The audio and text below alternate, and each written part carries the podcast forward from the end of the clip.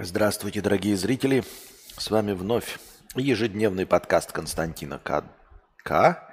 Я его ведущий Константин К. А, здравствуйте. А, ничего себе, у целых двух людей а, сегодняшний стрим, вот прямо сейчас написали в чате, выпал в рекомендациях еще до начала. Интересная канитель, интересная канитель. А знаете что? Единственное, что отличает этот стрим от предыдущих.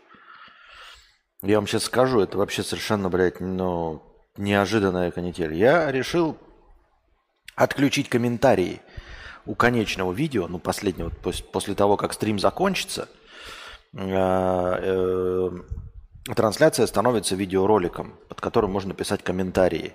И я заранее, вот в отличие от предыдущих, просто отключил комментарии отключил комментарии. И что? И такой YouTube. Ого, он отключил комментарии у видео. Пожалуй, порекомендуем его другим зрителям. Какой в этом смысл? Чем руководствуется YouTube? Отключил я комментарии, потому что они ничего не дают. Я просто вспомнил, как миллиарды лет назад был разговор о том, что включенные комментарии, э, дескать, э, каким-то образом продвигают ролики. Вот. И уже на этом канале можно сказать, что э, вот прям всю историю вот этого нового канала подкаст Константин К, ну насколько он там новый, все комментарии всегда были включены. И как мы видим, количество зрителей падает, э, не растет, стагнирует, падает, не растет, стагнирует. В общем, точно включенные комментарии ни на что не влияют, ни на какое продвижение, абсолютно ни на что.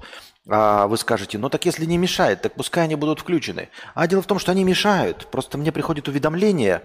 Э, я-то их не читаю, эти уведомления, но они приходят и все время в колокольчике висят там типа новый комментарий, новый комментарий, новый комментарий. И меня это доебывает, мне приходится на колокольчик нажимать и сделать, там, пометить все как прочитанное. Оно мне нахуй надо, понимаете? Вот. Если это все равно не дает никакого продвижения, то зачем эти комментарии включены? Никому ничего не дают. Вот и все. У меня каждый стрим выпадает в рекомендациях до начала трансляции, пишет Дио Кипер. Понятно, молодец. Ну, в смысле, я не знаю, что ты там сделал, но поздравляю тебя с этим. Так, аноним 200 рублей с покрытием комиссии. Спасибо за покрытие комиссии. Хэштег Ауди. Константинка, залей, пожалуйста, аудио подкастов в Яндекс Музыку. Вот, э, видимо, получается, что, знаете, для того, чтобы хоть чуть-чуть поднагреть аудиторию, приходится э, отставать на 10 подкастов. Вот как только люди с отставанием в развитии доходят до того, что э, подкасты кончаются, только в этот момент они начинают донатить. А до этого просто для согрева никто не донатит. Ну, типа, не забывая такие, знаете, слушай там что-то, блядь, я слушаю аудиоподкасты, вот тебе хэштег ауди. Бывает такое? Бывает, безусловно, но крайне редко. Но стоит только 10 подкастов не залить, и аудитория, которая слушает только в записи, только в аудиоформате, она доходит до конца подкастов, такие, а что нету? Он умер? Заходит в YouTube, нет, не умер. Значит, не заливает. Значит, надо задонатить. И сразу начинаются донаты по 50, по 100 рублей. Хэштег Ауди, хэштег Ауди, хэштег Ауди. А что просто так не, не, не подкидывать? Как так получается, что когда я перестаю смотреть вас, то и остальной онлайн уходит? Э, я не знаю, а вы проводили прям исследование, да? Обнаруживали связь какую-то?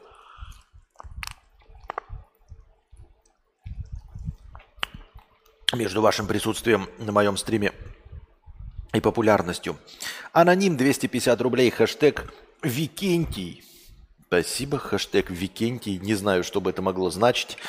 Смотрю с догонялками в развитии, пока не выиграл. Э, ждет ли меня успех? А, если с отставанием ты имеешь в виду в аудио, и это на намек на залив, то да, надо просто лишиться как-то... Нет такого, знаешь, согревающего элемента, типа, оп, стартануть, и, ну, надо заняться этим, посидеть. Теперь уже чем больше, тем э, это накапливается подкастов, тем больше сидеть надо. Вот. Такие дела. Все, междонатные, межподкастовые донаты у нас все прочитаны. Ребята, у нас работает аттракцион невиданной щедрости для вашего удобства. USDT принимаются по э, курсу 1 к 100 один ОСДТ это 100. А почему опять телефон? У меня был, был телефон, был, был. И я его опять профукал куда-то. Вроде был, был телефон. Вот он.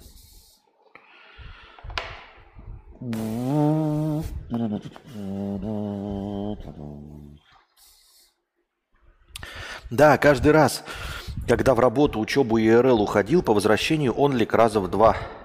Меньше или что, больше? Меньше, наверное. При регулярном просмотре возвращается на прежние 100-120 зрителей. А, в смысле? Нет. 100-120 зрителей у меня всегда есть. Нет, просадки до 60 у меня не было. Это вы мне тут, конечно, э, не было такого.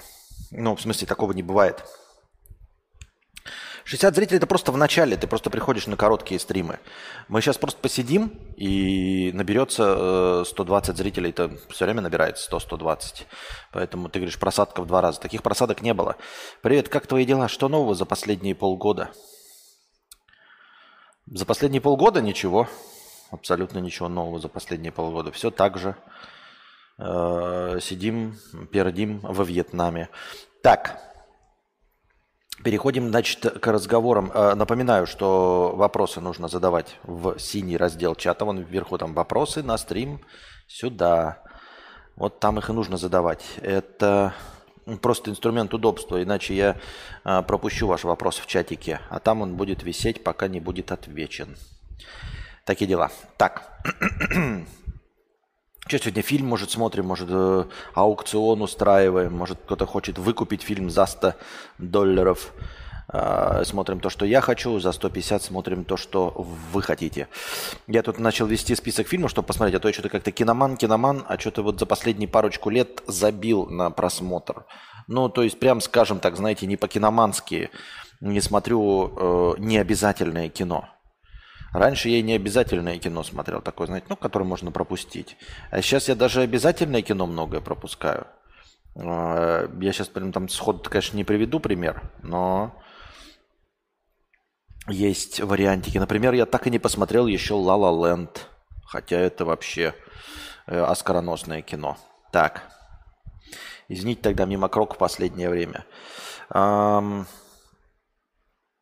Итак, о чем я хотел поговорить? Вот я сейчас перед стримом послушал вот этого убитого э, рэпера, давно уже убитого, XX Tentacion. Решил послушать, что это такое за э, явление в музыке. И обнаружил, что какие-то песни я его, естественно, слышал в ТикТоке. Мелодии его. И знаете, что я обнаружил? И это уже не первый раз и не сейчас. Я это начал обнаруживать еще где-то вот с начала двухтысячных нет, не с начала 2000 но в начале 2000-х я сам писал музыку. Вот. А, а вот где-то позже, где-то в районе после 2010-х, после 2000 где-то 14 я стал обнаруживать, я не знаю, может это вот и называется постмодерн, метамодерн в музыке, еще что-то. А, я стал обнаруживать, что музыка популярная говно. Вы сейчас скажете, скуфидон, ебать, постарел и увидел. Нет, я сейчас объясню. Не так все просто. Она не э, говно в классическом понимании, что вот я-то слушал Битлз, а сейчас современное говно. Нет. Есть среди популярной музыки очень много. То есть вот тренд э, начинает занимать музыка, которая, по моему мнению, э, в молодости была некачественной. Я вот сейчас поясню, это не просто музыка, типа говно, это там мой вкус. Нет. А, чисто технически то, что раньше было некачественным. Например, а, я когда писал в детстве музыку, вот на этом, на Loops, который сейчас называется FL Studio, на нем и сейчас пишут музыку, да, а, и ты когда делал что-то, вот мы с пацанами делали, мы старались вот этот звук обрабатывать, там что-то какие-то накладывать эффекты, компрессоры, лишь бы он не звучал как стандартный ебаный синтезатор. То есть, если это звучал как стандартный ебаный синтезатор, да, то это было отстойно. Ну, типа, блядь, это звучало как синтезатор, а ты должен был просто получить какие-то другие звуки. Если ты писал барабаны, то барабаны нужно было там компрессия, что-то еще делать, чтобы барабаны звучали или как живые, или как-то необычно, но не стандартно. Пш, максимально сухие звуки. И если ты там максимально сухие звуки, мы такие, это что за, блядь, э, попса техно? Что это за хуйня, блядь, э, ебаная с хуевыми звуками? Э, то есть ты вообще не старался, не старался и поставил э, стандартные синтезированные звуки. И вот дальше, с 2010-2014 я стал обнаруживать, что музыка, она вот как раз на стандартных вот таких звуках. На стандартных абсолютно звуках, э, вот максимально синтезированных, то есть которые прямо читается, что ты делал их на говне, блядь, вот на, э, на коленках. Понимаете, о чем я? То есть раньше ты как бы... Вот стоит там пролежний музыкант от Lime Howlett, да, и у него какие-то там вычурные синтезаторы, там примочки, через них этот звук пропущен, там обработан и все остальное. А сейчас главный понт, начиная с 2014 это вот сделать музыку на, блядь, детской пианинке. Вот на детском маленьком синтезаторе, который пиу, Максимально всратый звук пиу-пиу-пиу, пиу-пиу-пиу, пиу-пиу-пиу, пиу-пиу-пиу. Когда ты раньше во фрукте лупте это делал, потом показывал пацанам, они такие, давай вот убирай нахуй, это же, блядь, блядь, детский синтезатор пиу-пиу-пиу. Ну хуйня это полная, давай это, блядь, накладывать на него триллиард эффектов, или давай вообще там какие-нибудь там вся хуйня. Ну это пиу-пиу-пиу. Это, блядь, детский синтезатор. Это, блядь, звуки из тамагочи. Они нахуй никому не были нужны. А, потому что э, сразу читалось, что это ебаный синтезатор, что это драм-машина на ебаном компьютере. Тебе нужно было как-то имитировать там сэмплирование, еще что-то. А с, то, что звучало... Э, максимально похожее на самую дешевую драм-машину, это было, блядь, лоховство. А вот сейчас максимально похожее на драм-машину, вот прям, чтобы прям ты такой, ебать, это вот на стандартный барабан с какого-нибудь ебаного корга за 30 долларов. И это самый, блядь, шик, самый, сука, смак. Вот. И... Эм, так касалось всего, а потом еще тексты. То есть мы когда писали какие-то, да, ну, у всех были лоховские тексты, но чисто, например, ты раньше старался, ну, не рифмовать «любовь-морковь». Ну, прям, блядь, и тебя, меня старался не рифмовать. Но это, блядь, было лоховство. И э, критика, и все слушатели замечали, если у тебя в песне э, рифма «тебя, меня», или любовь-морковь. Ну, условный, правильно? Ну, потому что, ну, блядь, ну, это совсем порожняк. Любовь-морковь, тебя, меня э, так рифмовать. А сейчас именно тебя и меня, и специально. И ты слушаешь альбом, и он, блядь, из раза в раз повторяет тебя, меня, любовь, морковь. Длина строк не совпадает, все очень плохо. Вот текст интенсионно, он такой, oh, kiss me, kiss me, Anna, fuck you, oh, kiss me, Anna, fuck you. Я помню, потому что мы в детстве, когда сидели с пацанами, набухивались, да, тоже включали какой-то бит, и вот это вот fuck you, fuck you, fuck you, fuck you, да, fuck you, fuck you, fuck you, fuck you, да, fuck you, fuck you, fuck you, fuck you, да, fuck you, fuck you, fuck you. И это был, блядь, пьяный дебилизм. Потом, значит, мы утром такие э, просыпались, такие, ебать, такие, знаешь, включали это. Бля, ну и про нахуй мы... Ну, это ж пол прикол, ладно, удаляем. А сейчас из этого состоит музыка. Понимаете, о чем я? Я надеюсь, вы улавливаете, это не скуфидонство. Это то, что по законам поэзии, по законам песнопения, там, бардовской песни является говном. Ну, то есть, э, опять, говном звучит высокомерно, высокопарно, как будто я оцениваю. Не, не оцениваю. Это является низкотехническим продуктом. И вот все, что делает э, иностранный агент Моргенштерн, как пример, да, и все эти фейсы и все остальное, весь этот рэп, за исключением даже иностранного агента а, Оксимирона, который хоть там что-то старается, да, писать какую-то там поэзию, она мне не нравится, но это просто не нравится. А вот иностранный агент Моргенштерн – это олицетворение того, как не стараются.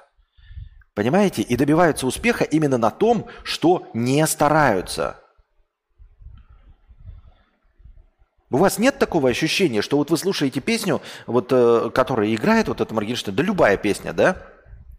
И как вот он на, про, продвинулся на своих стримах, когда делал музыку, помните? На своих стримах э, он э, делал какие-то рэперские песни и вообще показывает, как вот процесс его продюсирования звука, он вот делает он продюсирование звука, и вот на этом этапе все мои кореша, мои кореша, и я в том числе бы сказали, давай, давай, блядь, ну давай, либо дожимай, либо убирай, это же хуйня. Но реально мелодия пиу-пиу-пиу-пиу, пиу-пиу-пиу-пиу-пиу-пиу-пиу-пиу-пиу. Все, давай в продакшн нахуй. Я такой, не, ну это же хуйня, ебать. Это же детская мелодия, которая звучит там в тональности, как этот, как в траве сидел кузнечик. Но нельзя, блядь, делать серьезный гангстер рэп на пиу-пиу-пиу-пиу-пиу-пиу-пиу-пиу-пиу-пиу-пиу-пиу-пиу-пиу. И мы такие, это нахуй. Ну, блядь, ну вы слышите, это звучит как детская песенка. Не, нихуя, в продакшн давай это будем петь над это «трясите жопами, трясите жопами».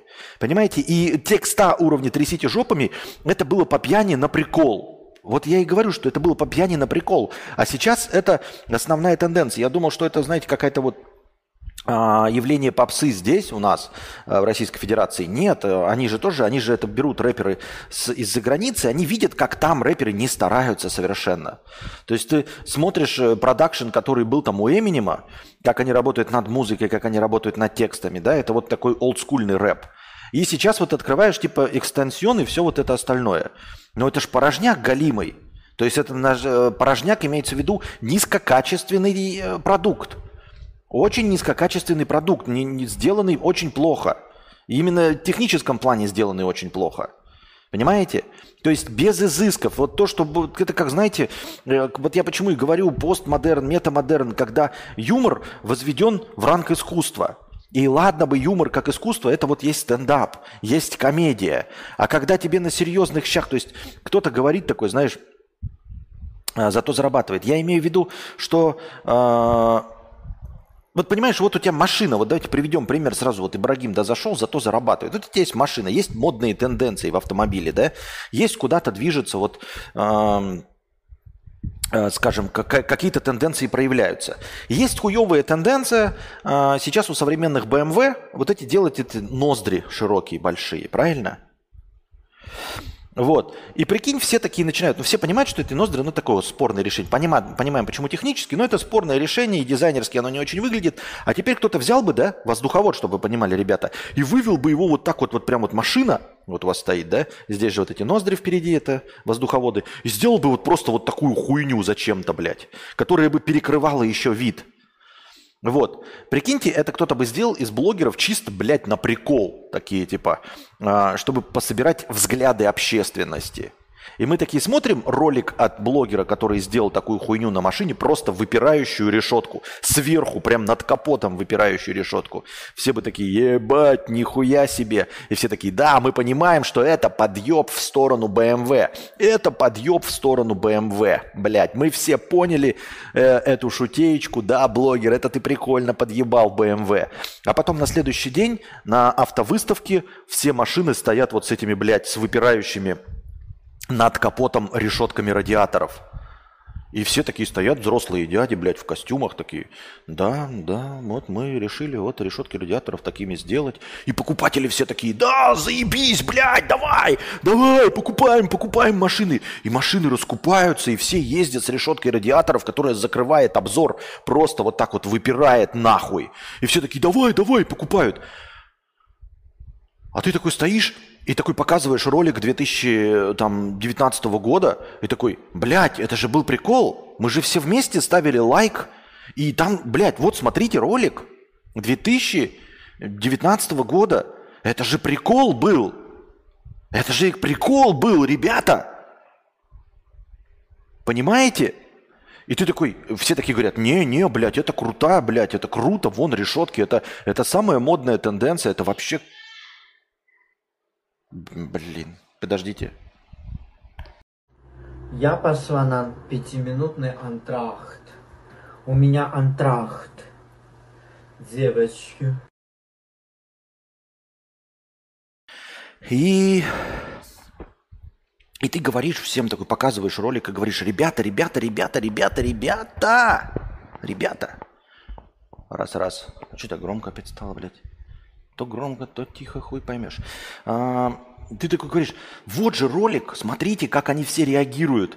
Там даже опрос зрителей есть, и все говорят, это же говно, это же, блин, мы поняли, это подъеб в сторону БМВ. Вы же все подъебывали, вы же говорили, что это смешно и забавно. И все, и такие хуяк, и теперь все это норма. Такие, как, как?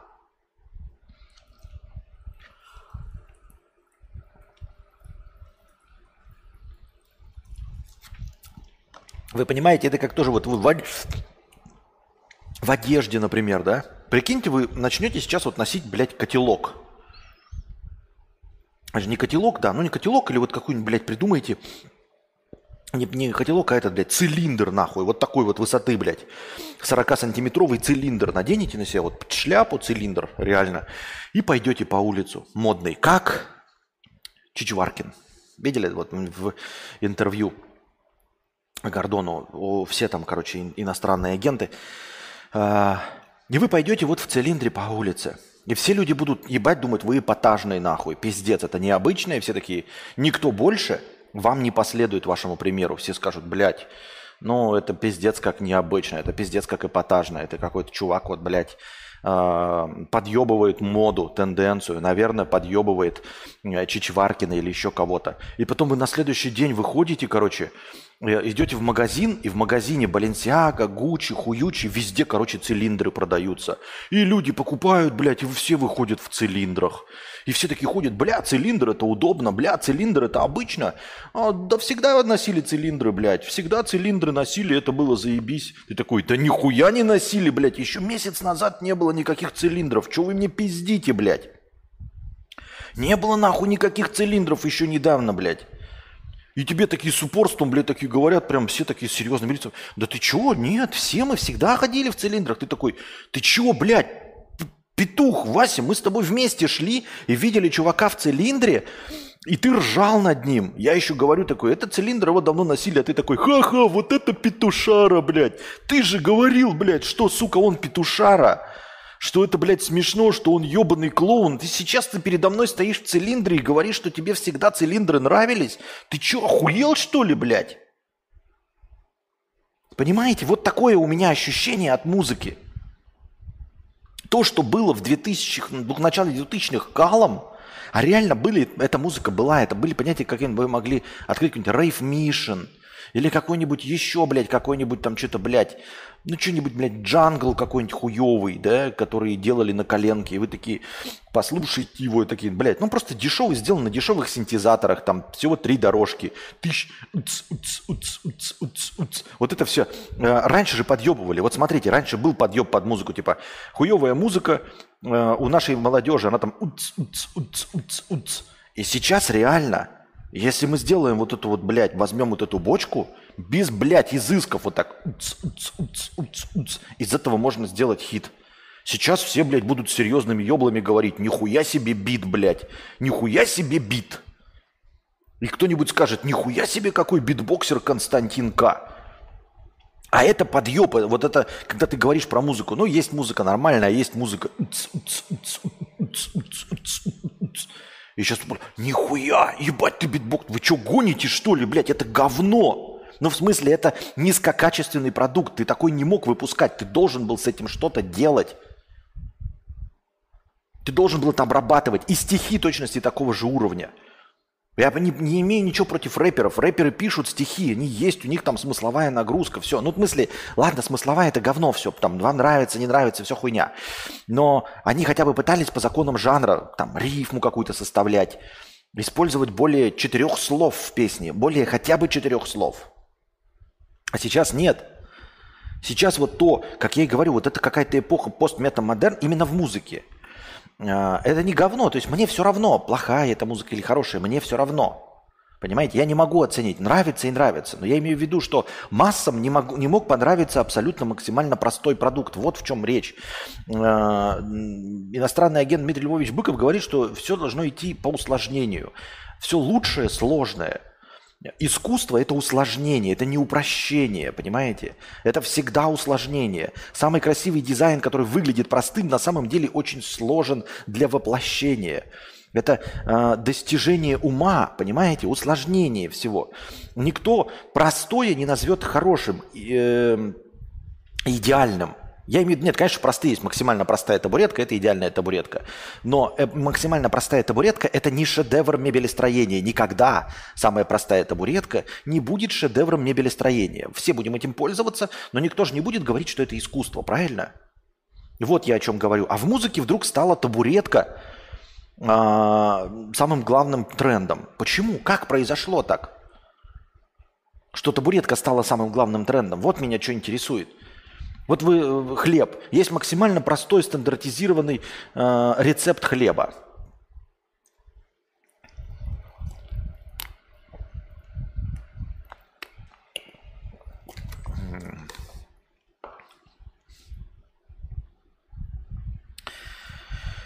Ну и сейчас есть музыканты, заморачивающиеся со звуком. Я понимаю, что есть. Я не про это. Я говорю, что есть тренд такой – То есть раньше этого не было вообще. И то, что делал Экстентасион, то есть это Guilty pleasure – это, это то, под что ты мог, вот, например, да, уровни экстентасиона или, например, э, иностранного агента Моргенштерна, это то, что ты мог, знаешь, напившись на свадьбе родителей послушать. Ну вот на, на свадьбу родители куда-то пошли на свадьбу, и ты такой, я вообще модную нормальную музыку слушаю, но там все бухают, и там вот это хоп-хоп-хоп, цеда-хоп, а мы танцуем хоп-хоп-хоп, цеда-хоп, а мы играем. Сейчас мне, блядь, накрутили сроков, конечно. Ну вы поняли, какая музыка, да? Условная. И ты такой хоп-хоп-хоп-хоп-хоп-хоп-хоп. Там ты пьяный танцуешь, тебя никто не видит, никто это под запись не ведет, и ты такой нормал. Вот этот уровень э, качественного контента экстансион и, значит, иностранного агента Моргенштерна. Оно существовало всегда, но это не вершина искусства, это не то, чем мы хвастаемся, это не то, чем мы делимся с друзьями, что вот мы слушаем хоп-хоп-хоп. А сейчас все делятся тем, что слушают экстансиона, а у него там тексты I wanna fuck you in the ass, uh, uh, I'm crying, and I fuck you in the ass, uh, uh, and I'm crying, and I fuck you in the ass, uh, uh, and I'm crying, and I fuck you in the ass, uh, uh, and I'm crying. И технические там перегрузы, то, что всегда было перегрузом, удалялось. Сейчас перегруз будет, я слушаю, я в хороших наушниках слушаю, и это неплохая запись, это фишечка, они оставили перегруз. Я такой, ну ты чё, блядь? Ты чё, ебать, нахуй ты мне рвешь наушники-то просто так? Ты дурак или чешо?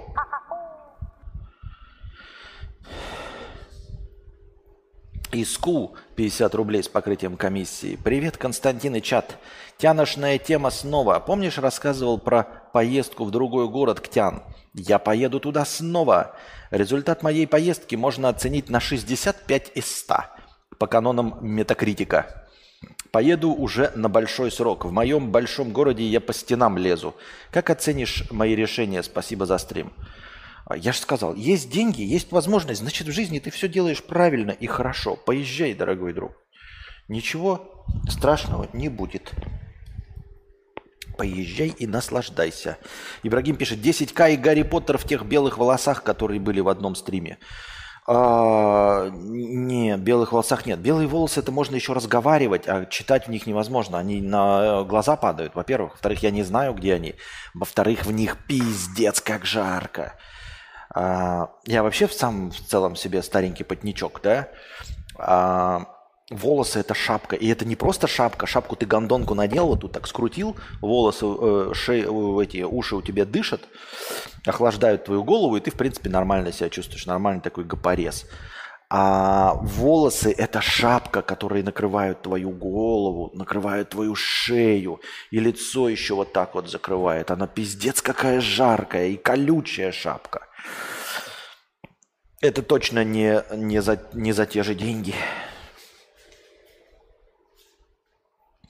Это час сидеть боль. Я же помню, как я проводил тот стрим, а, и я его больше не провожу, потому что это не такой уж и кайф, понимаете? Это, блядь, думаешь, лучше я посижу на обычном стриме три часа, чем на таком стриме час. Понимаете? Это же какое-то уже удобство, это там типа... Тебе вопрос. Ты потаксуешь лучше три часа на своем Мерседесе? Или или час на, на дедушкиной шахе э, без э, кондея с неработающей печкой на ручной коробке передач в 30-градусную жару. Вот вопрос тебе. Три часа на Мерседесе э, э, таксовать или час на шахе таксовать? Костя, случайник, чекни УСДТ два дня назад кинул на настроение. Я видел, я видел. Это на настроение было кинуто? Случайник?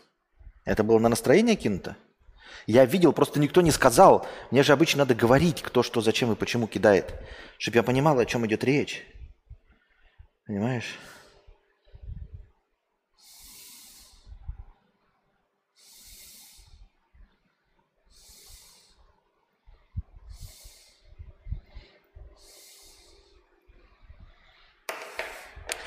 Пятьсот пятьдесят пять рублей от случайника. На настроение с покрытием комиссии. Спасибо большое. Где купить Coca-Cola Original? Да хуй его знает. Есть куча подделок, но после вкусия не то. Тут я мои полномочия все. Не знаю, так, есть э, звукодрочеры Crazy Mega Hell, Лида, Славик, Мерлоу. Не знаю, насколько у них сложный звук по сравнению со старым, но по сравнению с современными они очень аудиодрочеры. Тебе просто 40 лет, ты не все гигагерцы чувствуешь. А, перегруз кайф. Советскую оперу слушают только ради технического скрипа на высоких нотах.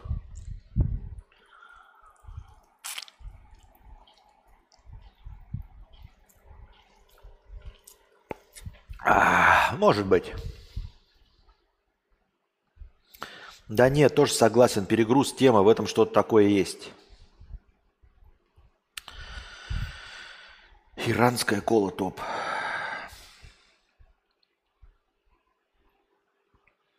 Эти люди ничего другого не слышали, не слышали. Кока-кола оригинал есть в светофоре из КЗ. Но вообще добрый кола по вкусу не отличается, пишет Егор. Видите? Егор говорит, что не отличается, а вы все врете. Константин, а сколько стоит рассказы? Раньше заказывали, сейчас перестали, цена поднялась, не особо слежу. Нет, э, дело в том, что я обленился, меня поставили в тупик. На самом деле я этот тупик должен обойти. Я уже говорил, я обойду, напишу следующий рассказ и объявлю опять открытым заказы. Нет, они... Э, актуальны. Просто мне поставили задачу нетривиальную. Задача оказалась нетривиальная сразу же. Понимаете, вы думаете такие, ну какой, на любой, думаешь, такой сюжет напишу рассказ. На любой. Да не на любой оказалось. И, и как я вот как тестер постоянно ловлю чат GPT на том, что он не может ответить на вопросы, также четвертый же рассказ поставил меня в тупик. А четвертый рассказ, заказ был продолжить третий рассказ. А это оказалось сложнее. Продолжить то, что ты уже написал, гораздо сложнее, чем написать с нуля новый. Потому что ты писал короткие зарисовки, э, не рассчитанные на продолжение. Костя, как у тебя дела с зубами? Когда в последний раз был у стоматолога? В последний раз был у стоматолога, когда был в Белгороде. Вот. С зубами как? Не знаю, но как? А так? Мои зубы, пока все мои зубы. Но больше что сказать. Не знаю, что сказать дальше. Мои зубы. Мои кореша. Так. М -м Аудиоверсия будет выкладываться? Будете донатить, будет выкладываться. Почему бы не закидывать на Boosty только свежие подкасты, а на YouTube только специально отобранные раз в неделю, может быть? Не рекомендации ни в коем случае, просто подумать. А, я не очень понимаю, в чем в этом смысл какой. Такой, таким можно заниматься, когда у тебя есть какая-то критическая аудитория, позволяющая тебе жить. У меня нет критической аудитории, мне все важны. Понимаешь? И что? И я просто сразу же лишусь всего. Абсолютно мгновенно сразу лишусь всего. Если бы у меня было 5000 зрителей на стриме, я бы мог позволить потерять себе 3000 зрителей и остаться с двумя тысячами зрителей. Но я не могу позволить себе при сотне, сотне зрителей потерять 3000.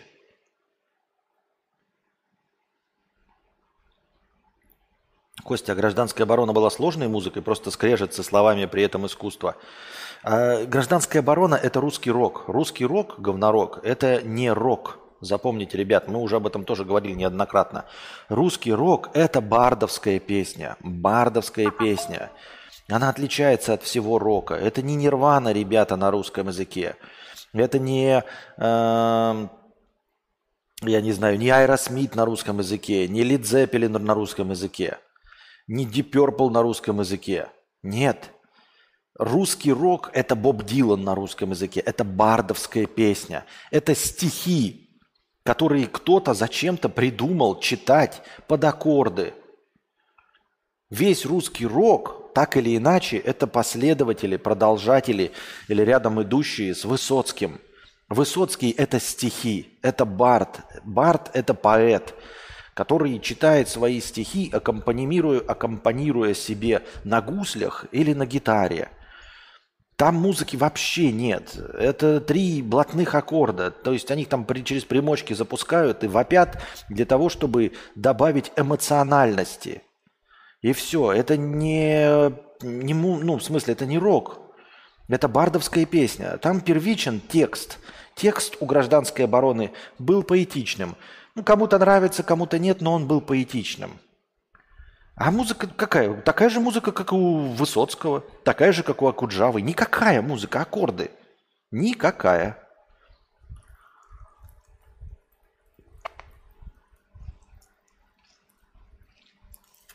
Так, раз. Раз. Яйцетряс. Проверка студийной аппаратуры.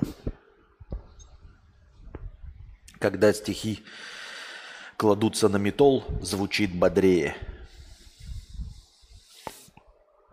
Так. Я всегда думал, что простыня текста это и есть рассказ. Мой, что ли? Ты гонишь, что ли? Те рассказы, которые выложены на канале, рассказы были написаны мной. А, да, мне заказывают тему примерно, но нужно понимать, что если вы говорите про например, простейший а, отправная точка, например, Костик, напиши рассказ э, про собачку и хозяина, да? А, технически у меня в рассказе будет собачка, только это будет собака-робот, вот, э, и она будет подчиняться императору-хозяину который заставляет эту собаку-робота истреблять планеты, населенные людьми. Но технически я как бы при, при, придерживаюсь отправной точки. Есть собака и есть хозяин. То есть ожидать какой-то результат определенный, наверное, не стоит. Не помню точно, до 1000. 997 рублей был. Но сейчас не надо заказывать, потому что я эту цену, наверное, поменяю. Потому что, я говорю, четвертый рассказ поставил меня в тупик. Вот и все. Пам-пам-парам. Почему бы не закидывать на Boosty только... Так, это я читал уже. Так, настроение у нас заканчивается. Я не знаю. Случайник сказал, что это не настроение. Хотя мне казалось, что в прошлый раз, я так подумал, что это ты был ты, но там было написано, что это было на Гарри Поттера. Вот я сейчас предыдущий твой случайник читаю, я поэтому не понял ни шиша.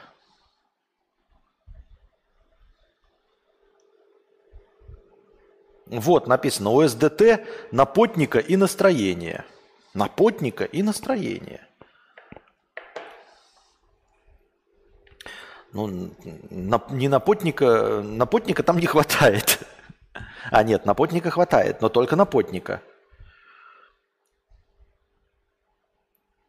Как бы если переводить. Подожди. А, нет, правильно, по 200, по 100 же. Правильно, правильно, правильно. Хватает. Либо на двух потников.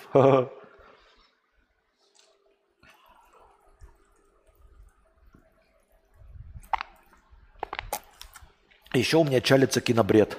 Уже куча-куча фильмов насмотренных на кинобред, что можно было бы обсудить. Вот.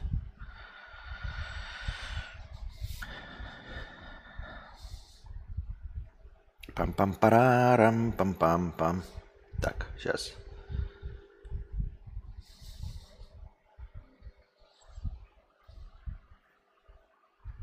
Да что такое, кто-то вот когда в Телеграме лайкает, так неудобно лайки смотреть.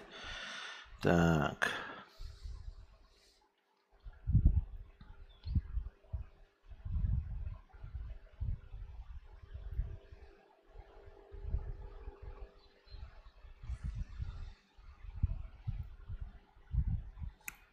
Сейчас.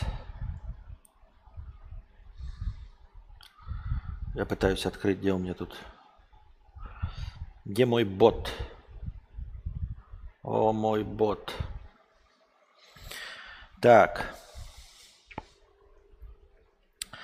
Накидываем настроение случайника 100 долларов USDT. 100 долларов USDT. Хуяк. Напоминаю вам, что USDT принимаются по курсу 1 к сотне – Вот, поэтому 100 э, USDT равно 10 тысячам хорошего настроения. На просмотр аватара, кстати, никто не заслал, я то и пропустил. Посмотрели уже аватар? Запись лежит на бусте. Посмотрели мы аватар уже. Так что это уже пройденный этап.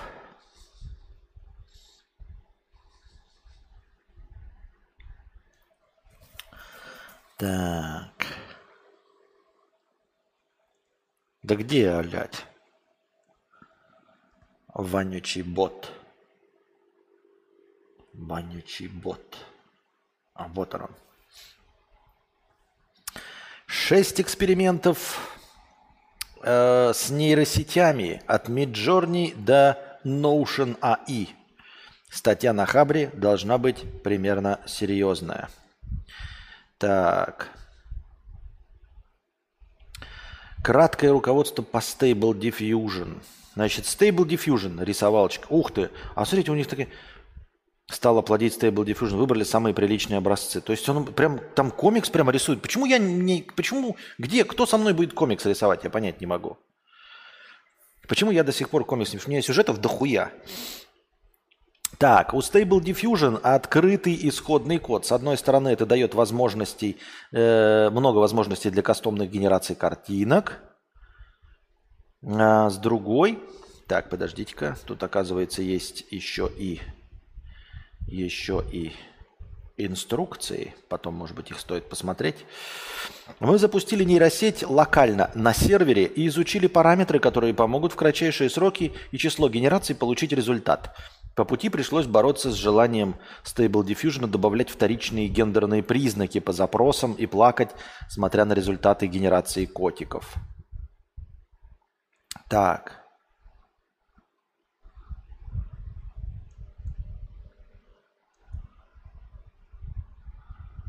Не пойму.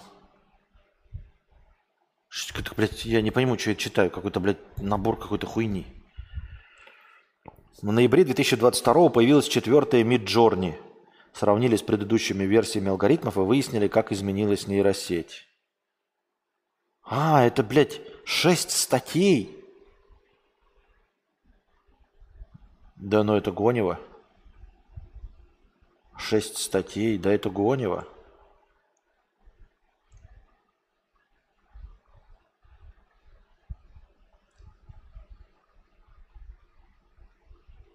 Нет, да это Гонева. А, это хороший, э, хороший кусок текста, но я не знаю, что с ним делать. Типа, это большая статья. Спасибо мне, мне, мне. Спасибо вам за нее, мне. Житель Таиланда выиграл в лотерею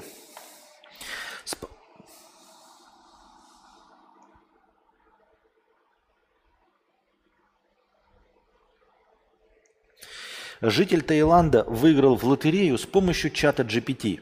Обычно чат-бот отказывается играть в азартные игры и на требование сгенерировать выигрышный номер отвечает, что он не способен предсказать исход лотереи. Однако таиландец Патх, Патхавикорн Бонин обошел это ограничение, просто попросив чат GPT случайным образом выбрать четыре двузначные числа. И искусственный интеллект выдал результат 57, 27, 29 и 99. Бонин отметил эти цифры в лотерейном билете и стал дожидаться розыгрыша. К его удивлению, число 99 оказалось выигрышным, и он получил 2000 батов. Это целых 4700 рублей. 4700 рублей. Огромные поздравления а, дорогому таиландцу. Э, как его там звали? Пх, пх, Патхавикорн Банин действительно взял и выиграл при помощи чат GPT целых 4700 рублей, потому что из четырех предложенных цифр одна сыграла. Вот это да! Никогда такого не было, и вот опять. Также можно было бабушку свою попросить.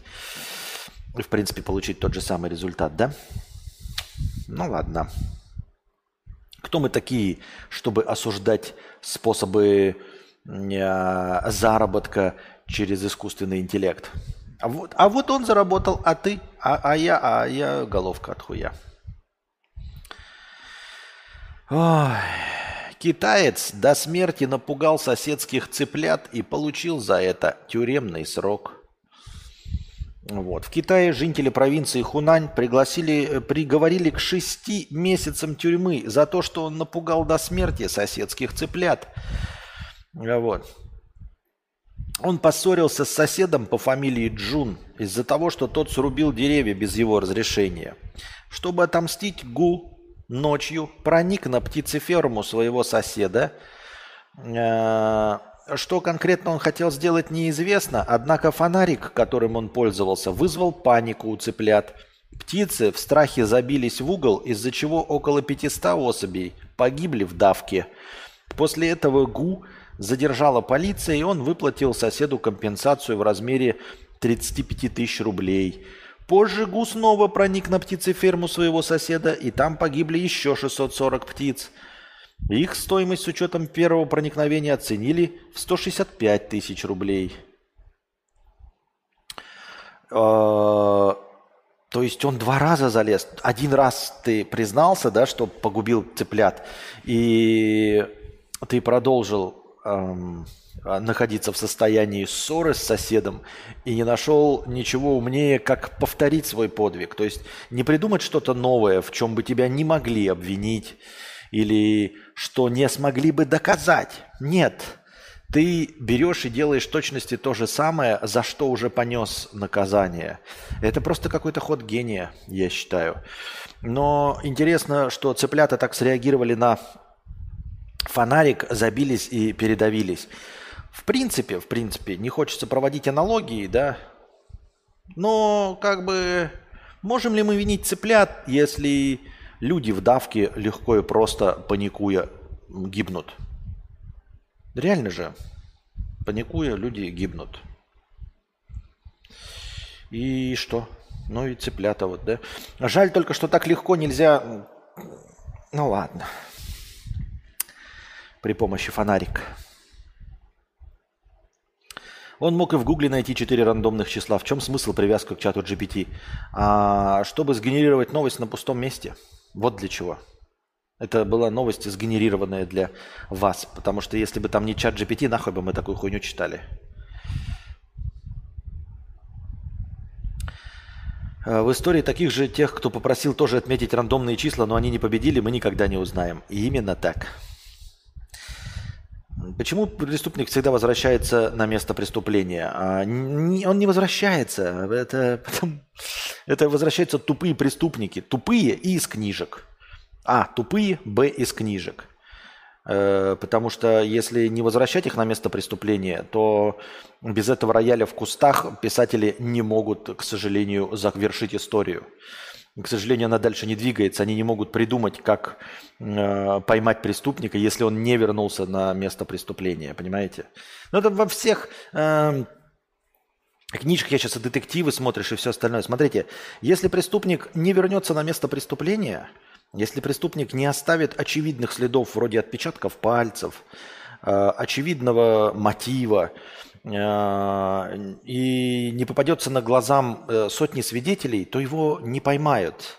А книжку об этом не напишешь. Его просто не поймают. Вот в реальности э, не менее 30% убийств, которые не являются бытовухой, не раскрываются никогда. По-моему, это по статистике Соединенных Штатов, конечно, во всех остальных странах, особенно в Российской Федерации, все раскрываются. Но в Соединенных Штатах, если э, существует, ну вот, 99 там, процентов всех убийств, это бытовуха. То есть тебя убивает максимально близкий к тебе человек. Э, мужа убивает жена, жену убивает муж. Соседи друг друга убивают, какие-то там любовники. Ну, то есть то, что сразу от, раскрывается как бытовуха. Просто приезжаешь на труп, видишь э, человека в, кро- в крови, э, который его и убил. Это бытовуха. Если не бытовуха, все, что не бытовуха, в 30% случаев не раскрывается вообще. То есть на самом деле у криминалистики практически нет никаких инструментов для раскрытия. Это все полнейшая случайность. Как я уже и говорил, а раскрывают только самые очевидные. Самые-самые очевидные. Это вот, ну, прям такие типа... Э, есть отпечатки пальцев, и у вас там два дня назад выпустился какой-то уголовник, и ты просто идешь, проверяешь, его ли это отпечатки, его, и все.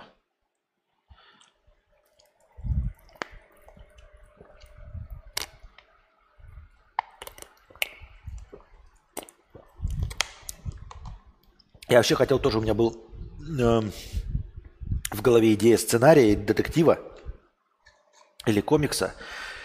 Э, мне хотелось только немножко посложнее написать длительный такой, знаете, немножко депрессивный детектив о том, как детектив пользовался бы только э, настоящими методами расследования. А депрессивно было бы э, потому, что он не может справиться, э, что он не может расследовать э, действительно поимку маньяка. Но в реальности маньяков не ловят. Ну, типа, спустя 40 лет там каких-то еще. Ну, как Зодиака не поймали, как сколько сил было потрачено на поимку Чикатила. Помните, да? Вот. Хотя на самом деле есть люди, которые знали. Потом, когда ты смотришь документалки, на самом деле были люди, которые знали, которые что-то видели, э, которые знали, что вот он там придушивал детей, но все равно ему доверяли. То есть надо было просто где-то поднадавить, но они поддавливали. Но в реальности вот я бы хотел написать такой детектив, в котором, знаете, хороший полицейский, э, хочу в России было бы, чтобы да, никаких там джеков и прочих, Хороший полицейский действительно человек, который э, уверен в себе, умный. И вот он берется за расследование убийства, может быть, нескольких убийств. И э, расследует только Э, инструментами криминалистики, существующими, понимаете? Не вот этой вот ебанутой детективщиной, когда ты видишь желтый песок и приходишь к выводу, ага, этот желтый песок только на окраине города, на заброшенном заводе, э, у которого хозяин э, Гельмут Коль немец, значит, этот человек знает немецкий язык, значит, он является немецким шпионом. Без вот этой хуйни. А реально способами криминалистики, понимаете? Потому что ну, по таким выводам никто ничего не делает. Нет, слишком, потому что этот песок может быть на самом-то деле где угодно. Об этом шутили миллиарды раз. Э, в сторону детективов и Шерлока Холмса в частности. Это интересно смотреть, но в реальности нет. И о том, как у человека не получается, и он использует, знаете, вот э, стандартный, если бы было где прочитать про э, вот эту процедуру расследования. И когда у тебя не бытовуха, есть труп. Андрюха, у нас труп, возможно, криминал по коням. И вот он приходит и труп. И женщина, ее убили дома – и вот он такой, ни любовников никого не было. И он начинает стандартный опрос соседей. Какие-то соседи просто не открывают. Понимаете? И они были и уехали на неделю. И вот он, и это все так медленно движется. И он э, приходит через неделю кому-то. Кто-то не хочет говорить пьяный. Вот, вообще просто видел что-то, прям видел, и мы знаем по сюжету, что он видел, но не хочет говорить. Почему? Да западло. Ну вот просто не хочет говорить и все. Потому что в кино Детектив начинает говорить, и всех он расщелкивает, растрескивает, все ему выдают всю подноготную, колятся. А тут он ведет беседу добрый, нормальный, ну то есть не, не хамло, ничего. А люди просто не идут навстречу. Понимаете? И вот он обходит какие-то, да, смотрит камеры видеонаблюдения, и на камеру видеонаблюдения попадает убийца. И он его видит и понимает, что на камере ничего не понять. Ну просто, сука, ничего не понять. На ней не видно нихуя. И у нее разрешение хорошее. Но определить, что это за человек, даже нельзя. Не то, чтобы принимать это как доказательство, а просто, что это за человек, даже понять нельзя. И он отслеживает вот такой везде камеры. В элитном, значит, э, жилищном комплексе. Вот он спускается, человек, вот он здесь проходит, вот он выходит со двора. И все, со двора он теряется, потому что дальше камер нет. А все, что он смотрел, смотрит, вот я вижу этого человека, всю его одежду. Одежда абсолютно стандартная, с рынка. И вот он упирается в такие криминалены. И вот он берет э, отпечатки пальцев. Отпечатков пальцев нет. Находит еще десятки других отпечатков пальцев в доме. Снимает их, а что толку? Вот. И как стать ментом, сидя на ютубе? И, э, и продолжает вот расследование вот такими стандартными способами. Не потому, что он не, не хочет другими, да, он пытается, он типа любит вот это все детективную и, и пытается все свести к одному, там, действительно воспользоваться там дедуктивными методами, а нихуя не выходит, потому что у тебя нет никаких данных. Он пытается идти там типа по, по пути одежды, смотрит на камеру видеонаблюдения, но одежда такой, ага, синяя куртка, Давай выясню, что это за куртка. Может, я выясню, что это за куртка, и что-то, куда-то это однозначно приведет. И он в итоге спрашивает у всех, вы знаете, что за куртка, вы знаете, что за куртка, вы знаете. И проходит месяц, и он каждого встречного, вот просто всех спросил знакомых, всех никто не знает, никто не видел. Такие, ну, куртка и куртка. И потом через месяц случайно у кого-то, да, тоже он, потому что всем уже показывает все. Такой мужика какой-нибудь на охране спрашивает, куртку знаешь? Что такой, да, знаю, у меня такая же куртка есть. Вот такая же у меня куртка есть, я знаю. И он ему такой говорит, ну и что это за куртка? Что такое? Ну вот модель куртка купил на рынке. На каком рынке? Он говорит, ну, блядь, просто вот на рынке там, и говорит ему адрес, он идет на рынок и видит, что эта куртка продается везде, в каждом магазине, блядь, в каждом бутике продается эта куртка нахуй. И он такой спрашивает, а, ну, продавца типа, а откуда эти куртки? Ну, китайская стандартная куртка. Он говорит, а она только на вашем рынке хотя бы продается. Хотя бы только на вашем рынке. Говорит, я не знаю. То такой, ну, блядь, еще одного продавца спросил. Только на вашем рынке продается куртка? Не знаю. Потому что в реальности люди не знают. Никто не дает правильных ответов. И он сам едет на другой рынок. И на другом рынке эти куртки есть. И он едет на третий рынок, и на третьем курт, эти рынке эти куртки есть. И он такой, блядь, да невозможно ничего выяснить вообще. Брюки просто черные, точности также в тупик ведут, никуда абсолютно. Вот. И человек попал на камеры наблюдения. У меня есть данные, во сколько он пришел, зачем пришел. И есть даже свидетельница. Вот на видео видно, как он сталкивается с теткой. И он месяц эту тетку выловить не может, соседку. И потом через месяц он выглавливает эту тетку, соседку и приходит, говорит, смотрите, вы столкнулись с этим убийцей лицом к лицу. Он даже вам кивнул, сказал «здрасте», и вы сказали «здрасте». Вы помните, как он выглядит? Она «нет, не помню». «Ну как? Вы же лицом, вы же с ним поздоровались, он показался вам знакомым?» Она такая «я не помню, я вообще со всеми здороваюсь». Может, был, был знакомый, а может, просто поздоровался, я ответила. А может, и не здоровался, я, а мне показалось, что он поздоровался, я ответила. Вы помните хоть что-нибудь? Вы с ним лицом к лицу столкнулись? Нет, не помню. Ну хорошо, он был русский или негр? У него была борода хотя бы, я не помню. Вы не помните, даже была у него борода или нет? Да я просто шла по лестнице, в дверях столкнулась с человеком. Я даже не посмотрела на его лицо. Конечно, я не запомнила, даже не знаю, борода. Я даже не знаю, мужчина это был или женщина.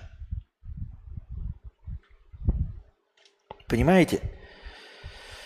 Вот, и он ходит и так все время упирается в, в, в, это, в пустоту, в тупики, в тупики, в тупики, потому что везде одни тупики. И ничего не может сделать. Блять. Ох ты, порвался хуёчек. Резиночка порвалась. А, Обидно, досадно. Ну ладно.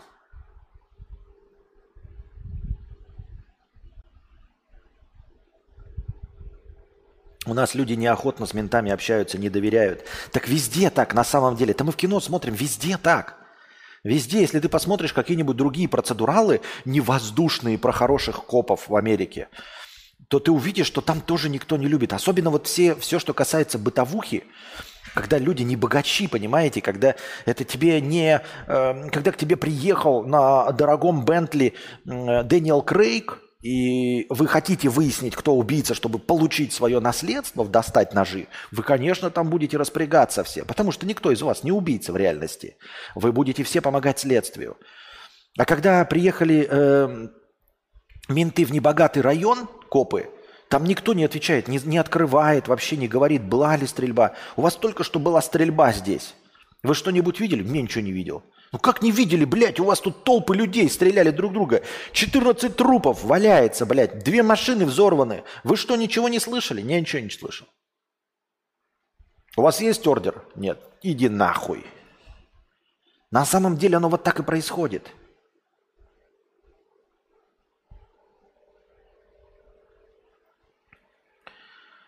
Я даже уверен, что если бы ты сейчас выключил экран и спросил, какого цвета на мне футболка, половина бы не ответила.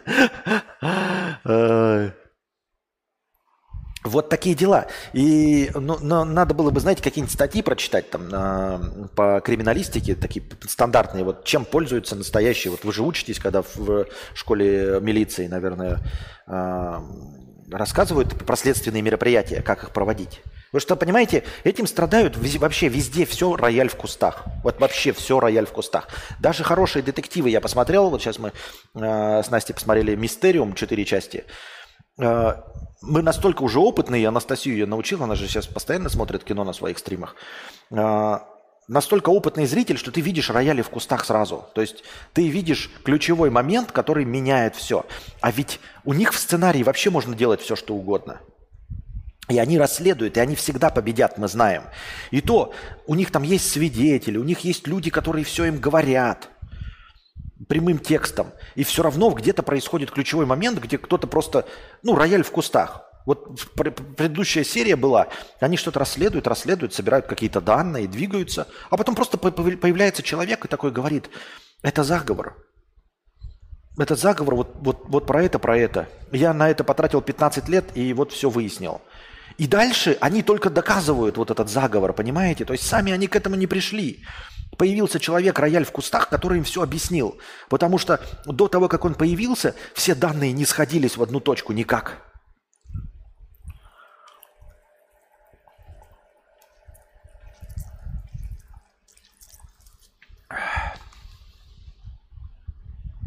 Не учат ничему, ничего не раскрыть, или если изначально непонятно. Вот я про что и говорю.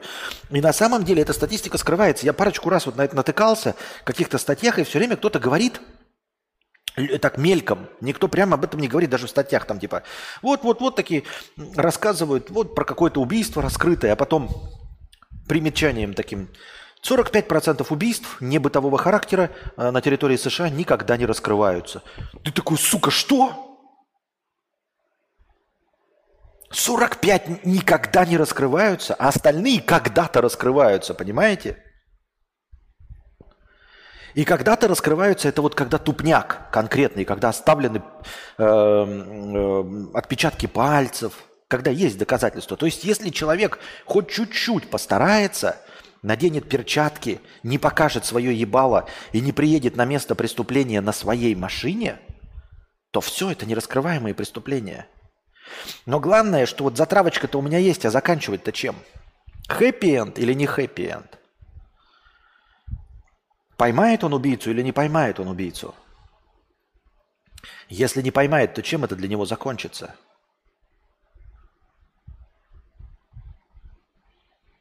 Меня тоже всегда поражает, как всегда сыщикам под руку нужные свидетели подворачиваются. Так и нужные свидетели, которые еще разговаривают, которые что-то знают – и понимают. Подождите. Я пошла на пятиминутный антрахт. У меня антрахт. Девочки.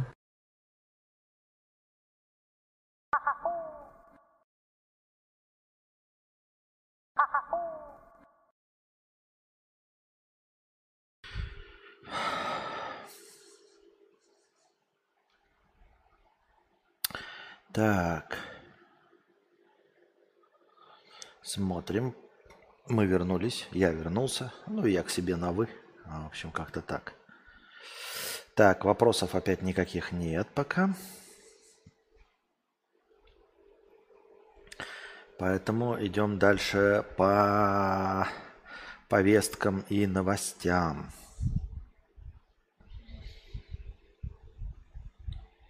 Значит, самый богатый человек в Китае поднялся на минералке, а потом иксанул состояние на фарме в пандемию.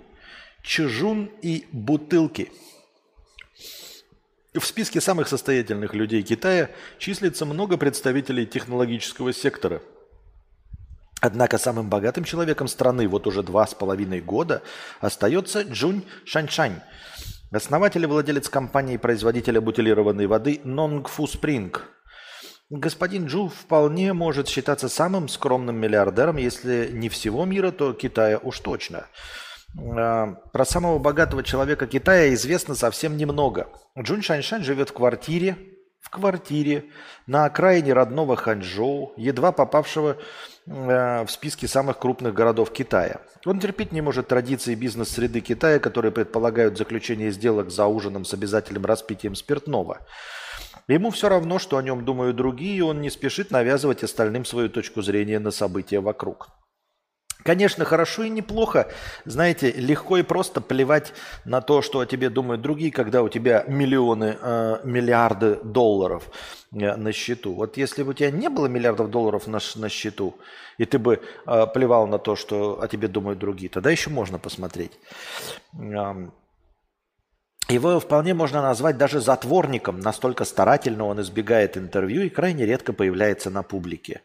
Э, действует по правилу «денежки любят тишину». Объяснение необычного для миллиардера, по крайней мере китайского поведения, объясняется его столь же необычной судьбой –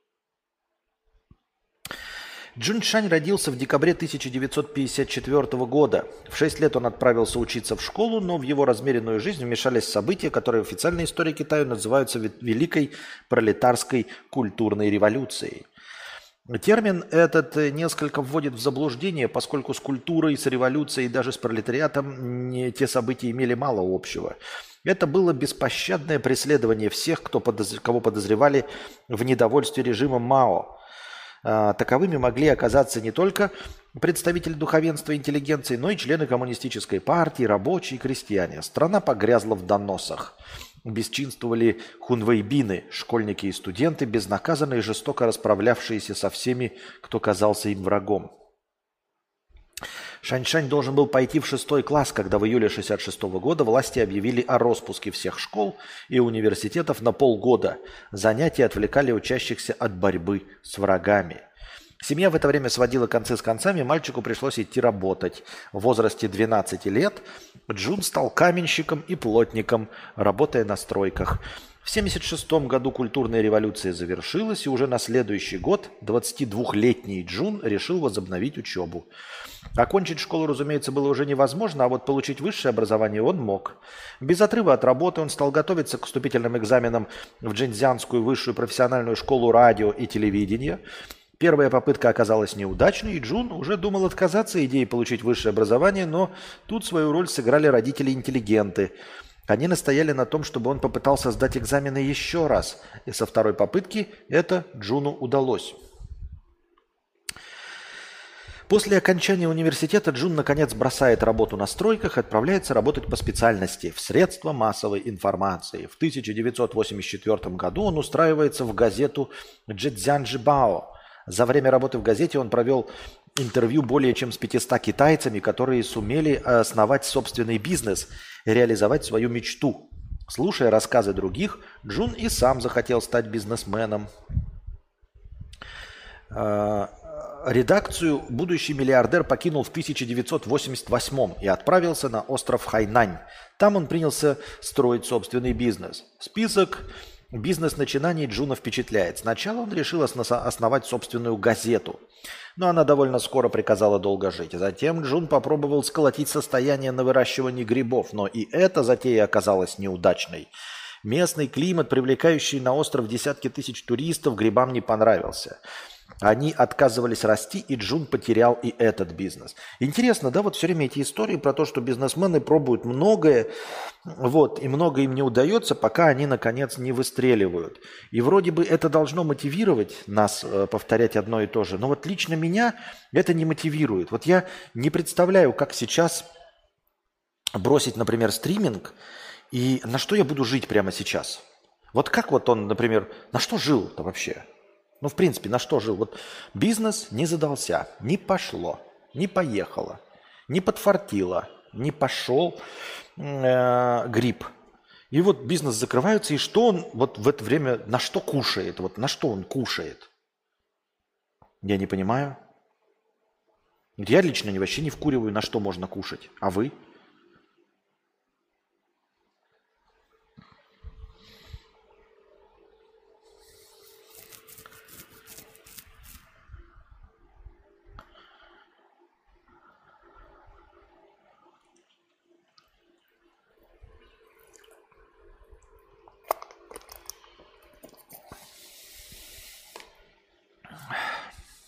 У родителей брал. Неплохо. Только родители у него тоже это. Новой бизнес-идеей Джуна была торговля занавесками, которые вроде как всем нужны и при этом не так прихотливы.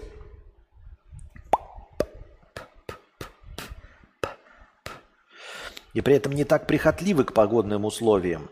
И этот бизнес стал первым успешным опытом Джуна, который принес ему тысячи долларов прибыли. Это я сейчас проверяю звук, ребят. Как вам звук хороший? Лучше, чем был на, вот на этот микрофон. И что вообще по его поводу? Хотя вот вас спрашивать, это же, блядь, неблагодарное дело. Главное, как мне кажется. Но мне кажется, хороший звук, и микрофон хороший все-таки. Отрабатывает свое. А, принесли ему тысячи долларов прибыли. Начинающий бизнесмен решил не прекращать экспериментировать и деньги, заработанные на занавесках, пустил на выращивание креветок. Те разводились примерно так же охотно, как росли грибы, и в итоге практически разорили Джуна. К счастью для Джуна, именно в это время он знакомится со своим земляком Цзун Цинхоу, генеральным директором компании Вахаха, которая продавала бутилированную воду, соки и различные товары для здоровья. Джун получает скромную, на первый взгляд, должность торгового агента компании на острове. Но, по слухам, Джун схитрил, придумав элегантную схему самообогащения. Он закупал на Хайнане – Остров имел статус особой экономической зоны с соответствующими налоговыми и прочими льготами.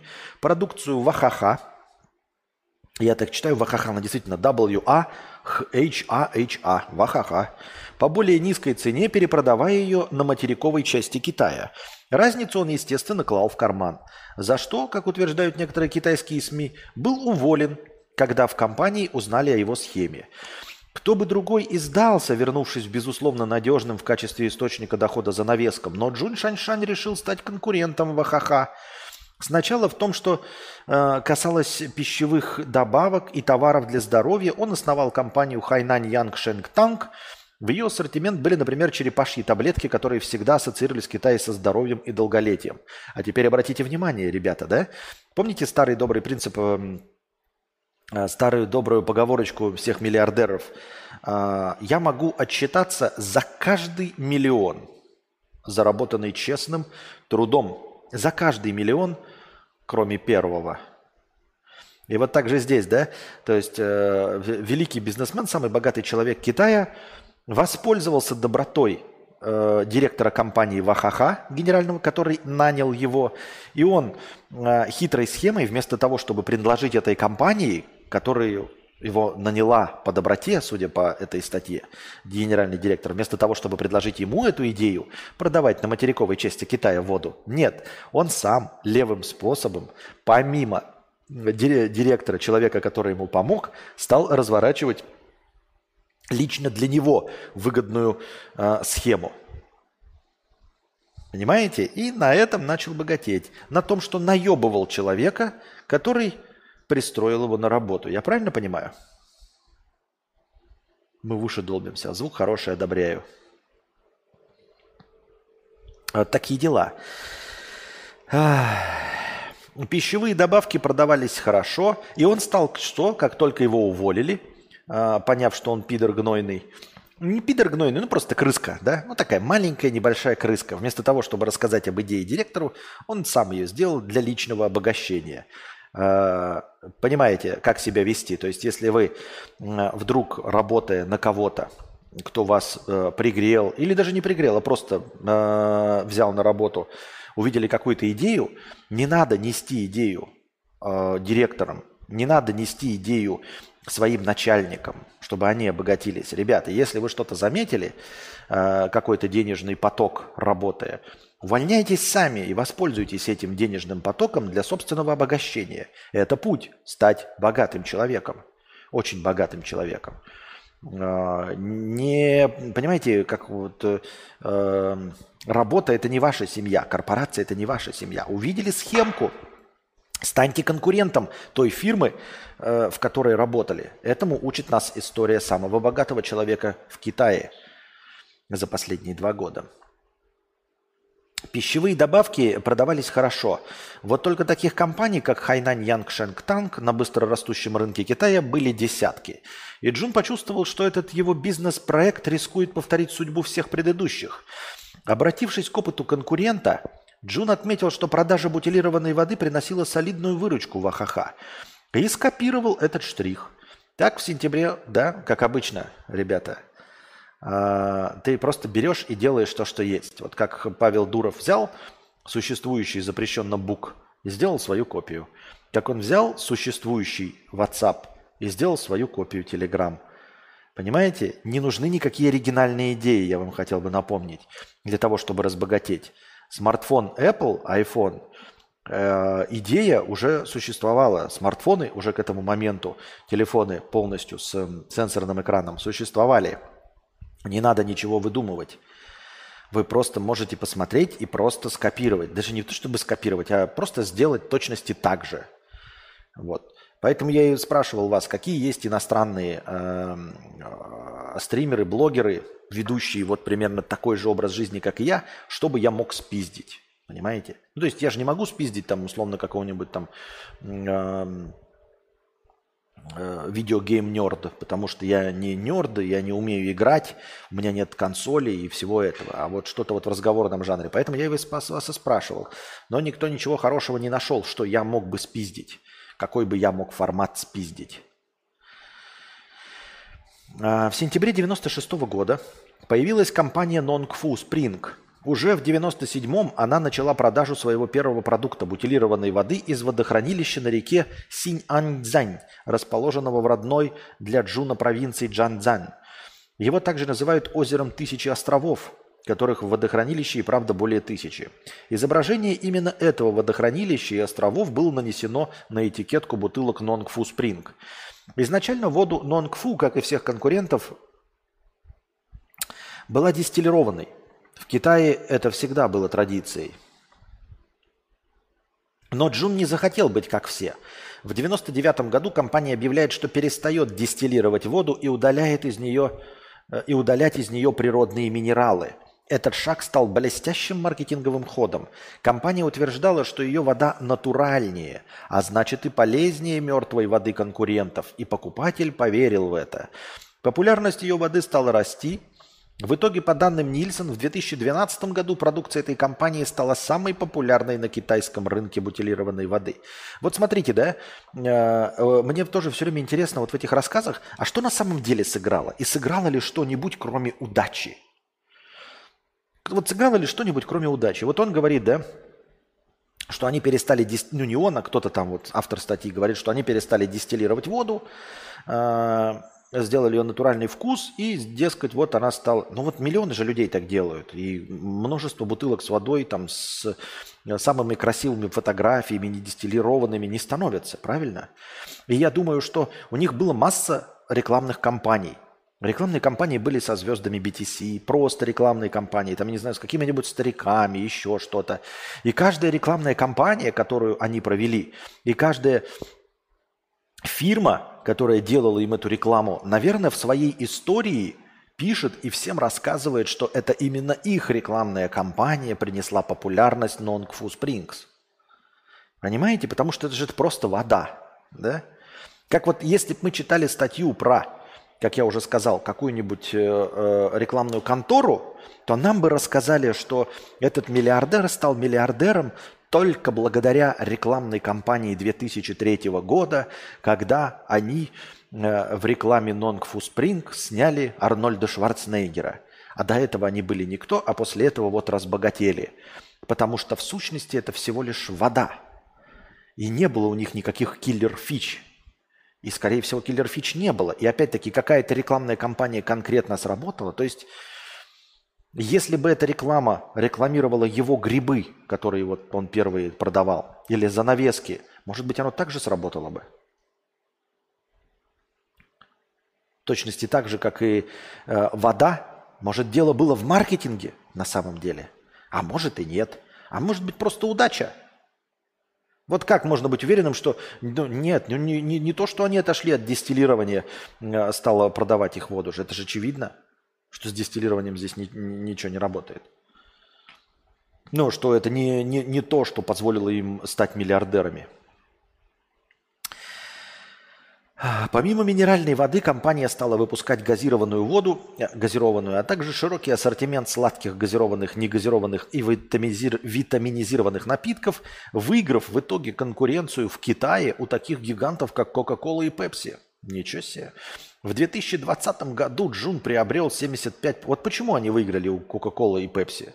Что, вкуснее напитки делали? Да хуё, пиздеж, блядь. Если бы они делали вкуснее напитки, наверное, эта контора Нонгфу Спринг, наверное, захватила бы остальной мир, правильно? Если бы вкуснее делали. Мы бы что-нибудь знали об этой фирме? А мы нихуя не знаем. Они сидят на своем внутреннем рынке. Они сумели убедить только китайскую публику. Может быть, у них китайский Григорий Лепс постоянно пьет эту воду. Может, у них все звезды являются амбассадорами этой воды да, и напитков. Может, у них все местные Оли Бузовы, Тимати, Криды, Григорий Лепсы э, и прочие, все стримеры, может, пьют э, энергетики именно этой фирмы. И тогда неудивительно, что все э, стали пользоваться этим, и э, Coca-Cola и Pepsi проиграла, потому что она использует э, рекламу Бритни Спирс, которая нахуй никому не нужна в Китае. Вонючая Бритни Спирс. Или вонючий Дэвид Бекхэм, нахуй никому не всравшийся. Потому что если бы они делали действительно ассортимент вкусных, газированных и сладких, мы бы хоть что-нибудь знали. Ладно бы они там, но они хотя бы конкурировали. Мы же знаем с вами, что такое Iron Brew. Iron Brew я вообще люблю. Правда, редко попадается, здесь вообще его не бывает. Но тем не менее, в России-то есть Iron Brew, правильно? А про этот нонгфу я нихуя не знаю. А вы что думаете? Так, э, пишет только один ты сидит человек в чате. Вон уже 120 набралось зрителей. Где все остальные? Кто комментировать-то будет со мной, вступать э, в беседу? Мы зачем стрим ведем? А то я могу, ребят, новости зачитывать и выпускать их отдельными роликами, как Юра Хованский. Я могу это делать, ну там и все остальные. Если мы не ведем взаимодействие э, в прямом эфире, тогда весь смысл стрима пропадает. Я так думаю.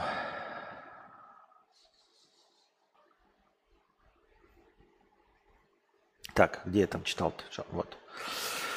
Э, в 2020 году Джун приобрел 75% акций фармацевтической компании Beijing Wantai Biological Pharmacy Enterprise, что стало невероятно успешным приобретением в эпоху пандемии COVID-19. Компания, специализирующаяся на выявлении инфекционных заболеваний в сжатые сроки, создала экспресс-тесты на коронавирусную инфекцию, которые пользовались огромным спросом. Ну вот он приобрел 75% акций в 2020. Интересно. Он же приобрел их не в процессе 2020, потому что это ж так быстро не происходит. Понимаете? То есть э, навряд ли он увидел ковид и начал покупать акции. Скорее всего, в 2020 в начале был закончен процесс продажи 75% акций. То есть э, сыграла его предпринимательская чуйка и прозорливость. Ну, грубо говоря, он выиграл в лотерею. То есть он мог же купить на все свои бабки не акции фармацевтической компании, а мог бы купить акции метавселенной от запрещенного бука – и все, и пососал бы хуй. Правильно? Ведь много всего. Он мог накупить NFT. Но он не купил NFT. Он купил э, акции фармацевтической компании в начале ковида. Это же чистой воды удача. Конечно, можно говорить э, про, э, про предпринимательскую жилку и вот это мышление, безусловно, да.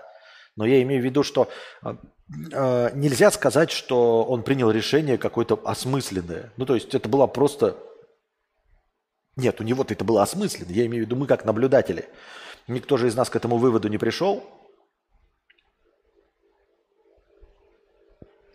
В 2016-м документы всплывали, что нужно поднять спрос на медицину. Инсайдерская информация – Костик, забей искать причины. Этот чел такой же везучий, как тот придурок из Америки, который варежки в Юго-Восточную Азию продавал и уголь в британский город, добывающий уголь. Нет, так это я не про то, я не забиваю, я, мы с вами просто беседуем. Я, мне, не, типа, мне не обидно, не страшно, я просто имею в виду, что, ну, типа, обладает ли он какими-то конкретно знаниями или умениями, да? То есть э, условный какой-то Стив Джобс – увидел потенциал в наладонниках, в этих в палмах, и сделал свою версию. То есть он набрал команду, смог разработать смартфон Apple, iPhone. То есть надо же было, потому что их же уже производили, наш не, не просто было сделать, нужно было сделать качественный продукт, который бы работал, который можно было бы втюхать и продать. То есть э, технологический скачок. Илон Маск в этом плане тоже. Э, это же не просто сказать, давайте электромобили. Электромобили же существовали всегда. Первый автомобиль был электрическим, если мне ну, кто-то там говорил. Это не важно. Как я уже говорил, я электромобили встречал в своей жизни в детстве, в глубоком. Все, вся погрузочная техника э, в аэропорту города Якутска – это электромобили. Да, они всегда были, они так назывались электрокары. Вот, ни на каком, ни на бензине, они ездят на электричестве. Это было в 91-92 годах в Якутске. Значит, и до этого они были электромобили все.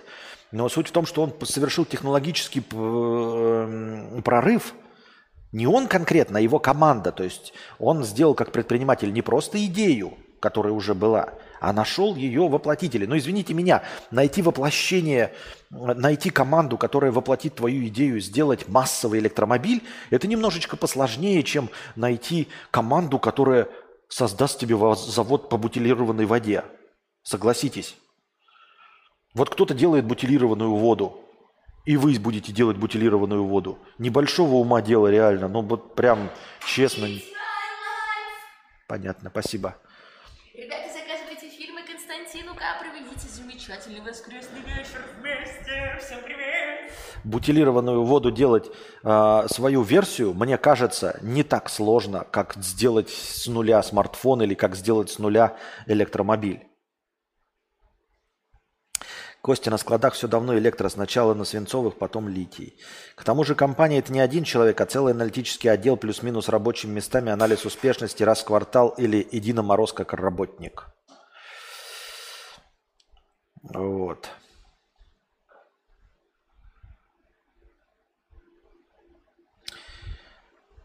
Надо лучше про биологию, чем про бизнес. Ведь занять главную позицию в области первым куда правильнее, чем считать метрики бизнес-аналитиков. Смотрим Less Than Zero. Чё-чё-чё? В начале сентября того же 2020 года Нонгфу провела IPO, которая стала одним из крупнейших в Китае в том году. Компании удалось привлечь более 1 миллиарда долларов, а состояние Джуна в итоге выросло с 18,9 миллиардов до 50 миллиардов. А уже к концу месяца его состояние достигло 58 с лишним миллиардов долларов, что позволило Джуну сместить с первой строчки рейтинга богатейших людей Китая основателя Alibaba Group Джека Ма. Сейчас состояние Джун Шаньшаня оценивается в 67 миллиардов долларов. Уи-уи-уи-уи-уи. Ну что ж, поздравляем его, конечно. Но нет всего сердца если честно. Уи-уи-уи-уи. Так, вопросов нет. Ух, бывший авуляж. 50 рублей. Был женат, хотел ребенка и семью, но жена бросила. Сейчас живу на полную катушку, но после вчерашнего похода на кинки-пати идеи кончились. Какие способы развлечений можешь подсказать, чтобы упороться и кайфануть? 27 лет, Москва, бюджет 20, 250к в месяц. Короче, тебе 27 лет, у тебя 250 тысяч э, рублей в месяц, и ты хочешь четко упороться и кайфануть. Кинки-пати тебе уже надоели, блядки тоже. У меня есть отличный, настоящий, по-настоящему упоротый и извращенный способ. Покупаешь фигурки Warhammer и разукрашиваешь их разукрашиваешь фигурки Warhammer. Ебать, это настолько круто и охуительно. Прикинь, маленькой кисточкой сидишь. Еще, короче, есть рисование картинок по номерам. Охуительно. 27 лет, 250. Свободен от отношений, э, свободен от обязательств. Можешь тыкать свою письку куда угодно, пить, курить, веселиться. Картинки по номерам – это твое. Дальше коллекционирование э, Nintendo картриджей для геймбоя. Охуительно просто. Вот это, вот это жить на широкую ногу. Вот это я понимаю во все тяжкие удариться. А не то, что кинки-пати, что? Просто пошел, чтобы что? Чтобы тереться, блядь, письками с женщинами? Серьезно? Письками с женщинами тереться? Вот настолько ты интересный человек, блядь, такой, ебать, я свободен, пойду письками с женщинами тереться. Бля.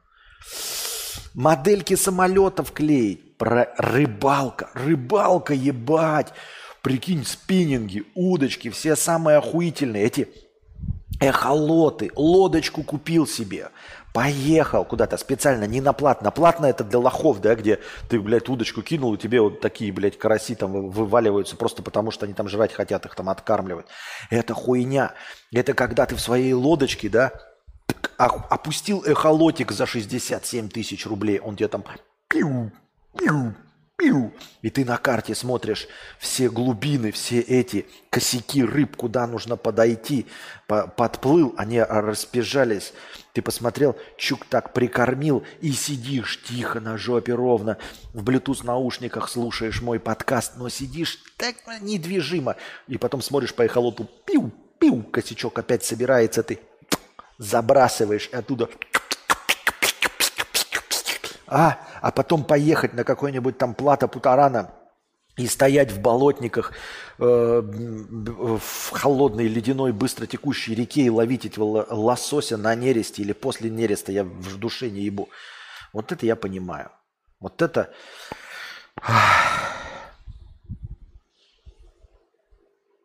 А еще можно купить, блядь, Ниву. Ниву купить и ее восстанавливать в гараже. Прикинь. Купил какую-нибудь в усратую вообще в говнище. Покупаешь сварочный аппарат. Все вот эти... а, снимаешь весь корпус, полностью перевариваешь весь э, этот, э, кузов нахуй полируешь, шлифуешь, ищешь оригинальные детали, движок меняешь, все это, вот это все, вот это, блядь, э, фарочки, находишь оригинальные поворотнички, вот эти с лампочками советскими, находишь э, эм, оригинальную обивочку, делаешь вот это вот все. Значит, э, переключение скоростей, короб, э, ручку переключения, коробку передач, вот это цветочек, розочку в эпоксидной смоле сам делаешь руками, а потом ее и пастой гой, сначала, значит, наждачечкой, потом, значит, э, вот этой э, виходкой так обтираешь, а потом пастой гой такой зеленой, так оп, набрал, так чик, и давай наяривать, наяривать, наяривать, она блестит у тебя. Вот это я понимаю мужские занятия, а это все хуета.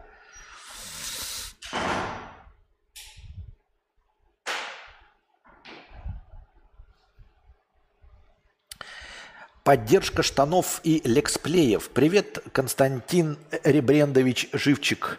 Доначу поддержать лексплей с паровозиками и не только. Очень веселит твой тупняк в очевидных уровнях. Сижу и ору в экран. Костик, сука, поверни рельсы. Это называется ум с дивана. Когда ты смотришь что, где, когда, и такой, ебать, они тупые нахуй. Или смотришь какую-нибудь э, свою игру, такой, блядь, дегенераты не могут ответить на простой вопрос. А как только ты сам находишься в игре, так ты превращаешься в этого Валдиса и дегенерата. Никакие это не очевидные уровни. Вот. Э, И посмотрел бы я на тебя, как ты это все решаешь, и как на тебя сидят блядь, с фейспалмом, смотрят зрители. Ну, я понял твое. Я не обижаюсь. Кость, шутки шутками, но оригинальный хроми- хром дорогой. 10-20 тысяч деталь на москвича босса. Так а я, блядь, не спорю. Я не спорю. Дорого, богато. Так у него и доход 250 тысяч в месяц. Почему бы ему не позволить себе такую хуйню? Блин, прикольно, QR-код висит, как будто оружие оплачиваешь в Торе.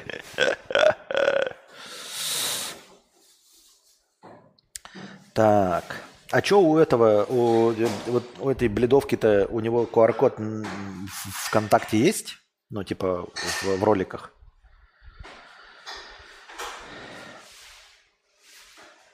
Так, формат Ютуба меня очень устраивает. На другие площадки ходить не хочу. Смотрю всегда с отставанием в развитии из-за неудобного времени.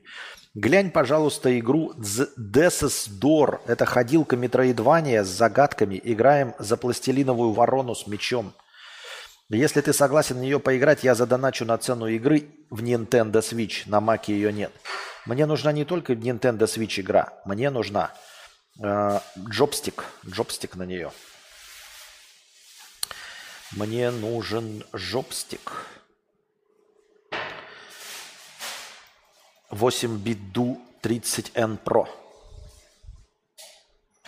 The Death is... Мне, вот, блядь, метроидвания меня, конечно, пугает. Ворона с мечом. Нихуя себе. Сейчас я просто гляну. Так, быстренько, без звука. А, прикольно, прикольно. Я бы хотел во что-то такое. Но вот опять, метроидвания. Они все стремятся к там, какой-то сложной боевке. Я в этой сложной боевке-то, с- ну, затащу или нет? Просто она должна быть проходимой, типа хотя бы как Диабло. Если она непроходимая, то что? Ну, типа, как Hollow Knight или как Blasphemous. Такие игры есть, у меня Blasphemous есть. Но мне нужно на него надрачивать и учиться на нем играть. Или Hollow Knight, или Они. Но Они-то я еще хочу попытаться взять, да? А эти, как их, про чашки-то, Cuphead. Но если я Cuphead или Они пройду, то можно там за что-то браться такое. Ори, что ли? Ори. А так, в принципе, я не против. Но говорю, давай, я даже готов попробовать вот эту дресню, да, как минимум в час в нее вначале поиграть. Но мне нужна не только цена игры в Nintendo в долларах. Мне нужно 999 донгов на 8 бит ду джобстик. Костя играл Годовор, прошел на днях, супер вообще. Не, -а, то есть играл, но не прошел.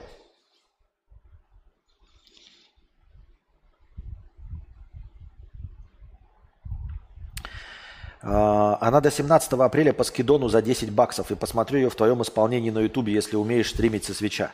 А, ну, в принципе, у меня все есть, чтобы стримить со свеча. Только я еще не пробовал этого делать. Верни, плиз, на канал Лексплеев обзор на Вольфенштайн. Очень нравится. Ну или хотя бы ссылку дай на скрытый ролик с доступом по ссылке, а, по которой можно будет глянуть тем, кто донатит.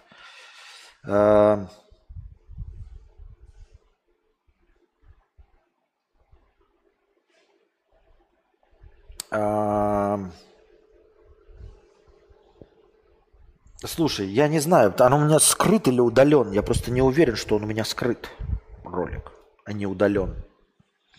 Но ты его можешь найти же, он наверняка ВКонтакте где-то есть. Капхед сложный. Играем же ради сюжета, а не в тупики с уровнем на, 3, на 40 э, раз перепрохождения.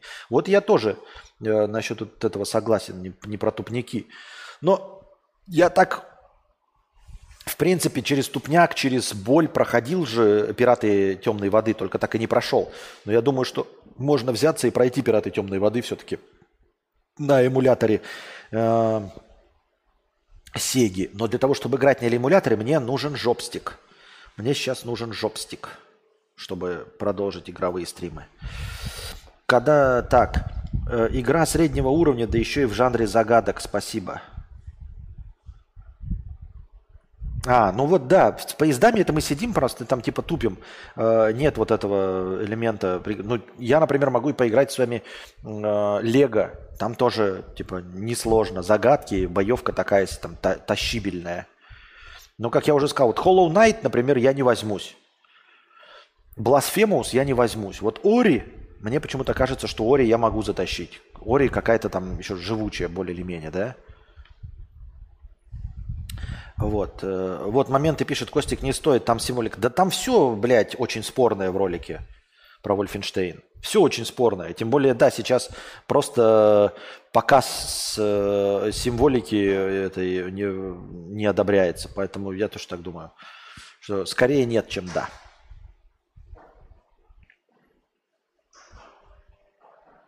Вот, и этот Death Door мне просто непонятен, насколько он сложный. Опять-таки вот этот, э, как э, Аид, Хейдес, Хадес вышел, красивый Хадес. Но я в него попытался, это же тоже вот это... Метроидвания, да, называется, когда по миллиону раз, блядь, дохнешь и заново начинаешь. И это тоже не мое, слишком сложно. Ну, типа, надрачивать, чтобы научиться идти, что-то я как-то не смог. На эмуляторе Sega есть возможность сохраниться в любой момент, а на самой Sega не было загрузок. Да, да, да, да, да. Поэтому у меня есть шанс пройти. Именно поэтому, то есть я не ставлю себе в заслугу, что я с первого раза пройду. Нет, я буду после каждого... У меня так и было. Я и проходил максимально далеко, который мне никогда не проходил в жизни. «Пираты темной воды». Я и прошел их максимально далеко. И типа каждое лучшее прохождение я сохранял. То есть я не сохранял, если я дошел до конца уровня, у меня одна жизнь. Нет. Я сохранял только если я прям хорошо прошел, чтобы следующее начинать там, с запасом жизни, здоровья и всего остального. Они очень сложные, особенно под конец Ори. Но надо что-то пройти, чего-то научиться, понимаете? Потому что нет такого, как бы... Это как... Да, в начале я, когда начинал играть с жопстика, это была боль. Но, ребята, я начал это после 30 лет. И тем не менее, я справился с... с для начала, первое, что я прошел, там эти Том Брайдеры все. Потом я прошел э, Фара- ха- ха- ха- бр- не, Shadow of Mordor. Второй, кстати, Shadow of Mordor тоже можно было бы когда-то пройти. Эх, если бы жить пр- просто на 500 тысяч в месяц, сидеть и играть себе в свое удовольствие. И откуда-нибудь 500 тысяч в месяц приходило бы, как у Медисона. Сидел бы и играл, блядь, или как какой-то Will of Games и прочих.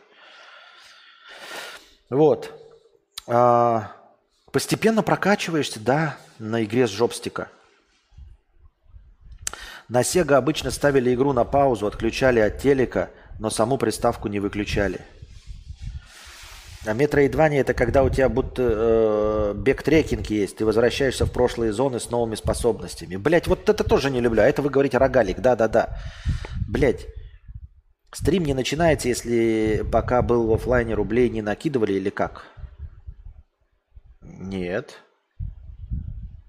Нет. Почему? Сейчас в оффлайне как бы не накидывают. Сейчас есть спонсоры на Boosty. Спасибо всем большое спонсорам на Boosty, дорогие друзья. Если вы слушаете этот стрим в записи, если вы вообще смотрите в записи или слушаете в подкастах, хотите поддержать, чтобы это продолжалось вечно до конца нашей никчемной жизни, а не закончилось в ближайшие дни, и я ушел э, работать на паперть,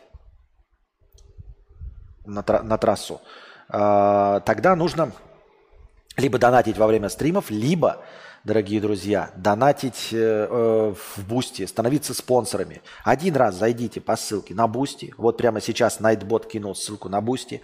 Подпишитесь, станьте спонсором. С вас регулярно будет сниматься небольшая сумма денег и будет поддерживать начальное хорошее настроение. Благодаря спонсорам на Boosty и на Ютубе у нас есть начальное хорошее настроение тысяча. Если в эту тысячу еще докидываем, дальше сидим. То есть тысяча хороших настроения нас э, обеспечено спонсорами на Boosty. Кстати, а что новые ларки? Там головоломки. Играл последний раз Лару в 2010-м. Я, кроме последней, все ларки прошел. Сколько их там было? Две или три. И последняя у меня осталась. Я начал ее проходить. И мы потом уехали в Казахстан.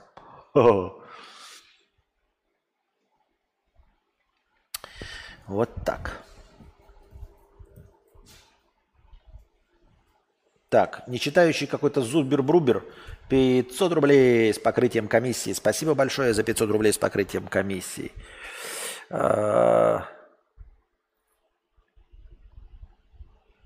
Мне тут прописали ректальные свечи до и после опорожнения. Вставил, значится, а ты в перерыв ушел.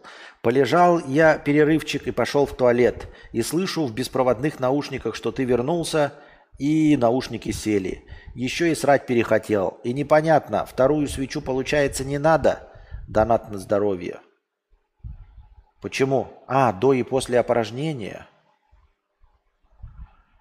Да, ну если тебе до и после, значит ты сейчас в очко ткнул, а срать не пошло, да? То получается, подожди, когда посрешь. Это настоящая тема. Вот это я понимаю вопросы мне. А то спрашивают, блядь, что делать с тянками, блядь? Куда потратить миллиард долларов, блядь? В чем смысл жизни? А вот это я понимаю вопрос. Ректальные свечи. Значит, смотри, до и после упражнения. До это как бы до, оно может тянуться сколько угодно. Соответственно, ты вставил свечу и ждешь, когда будет опорожнение. Хорошо, если сразу, тогда после опорожнения вставил вторую. А если не сразу, то все, ты ходишь, ходишь, час, два, три, двенадцать, пятнадцать, ну через когда-то ты посрешь, вторую ты вставляешь после опорожнения. Все.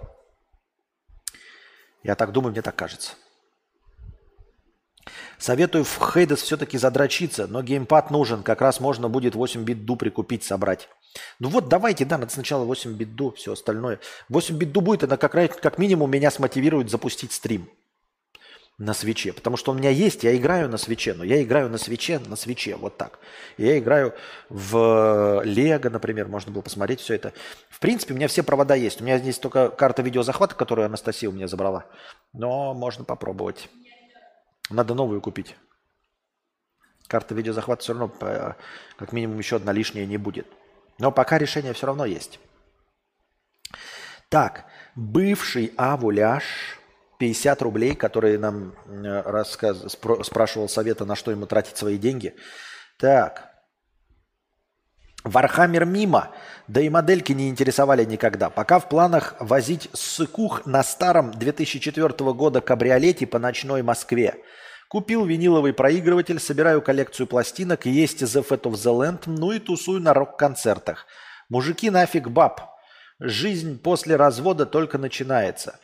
Вот ты какой-то странный человек. С одной стороны говоришь мудрые вещи, да, нафиг баб э, и все остальное, но потом ты говоришь, что ты катаешь на старом кабриолете ссыкух по ночной Москве. Серьезно? Каких-то незнакомых лиц э, противоположного пола катать, душно сидеть и с ними разговаривать, чтобы что? Чтобы потеребить ее курагу? Серьезно? Лучше бы просто на кабриолете катался, музыку слушал, я не знаю. Чтобы что, зачем и почему, и что движет такими людьми, непонятно.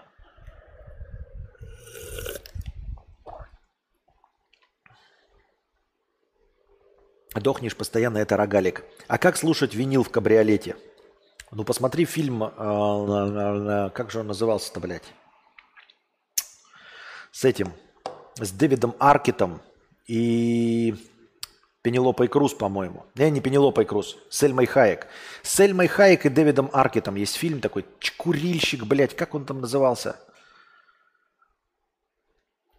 Посмотрите, Дэвид Аркет и э, Сельма Хаек. Она там молодая, ебать.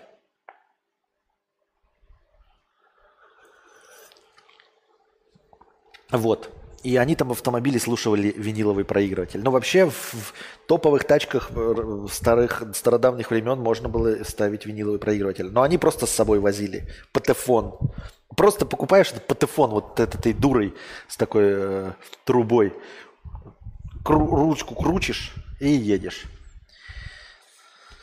Гонщики, что ли? Да, да, да, да, да, да, да, да, да.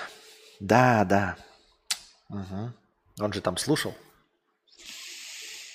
Патефон.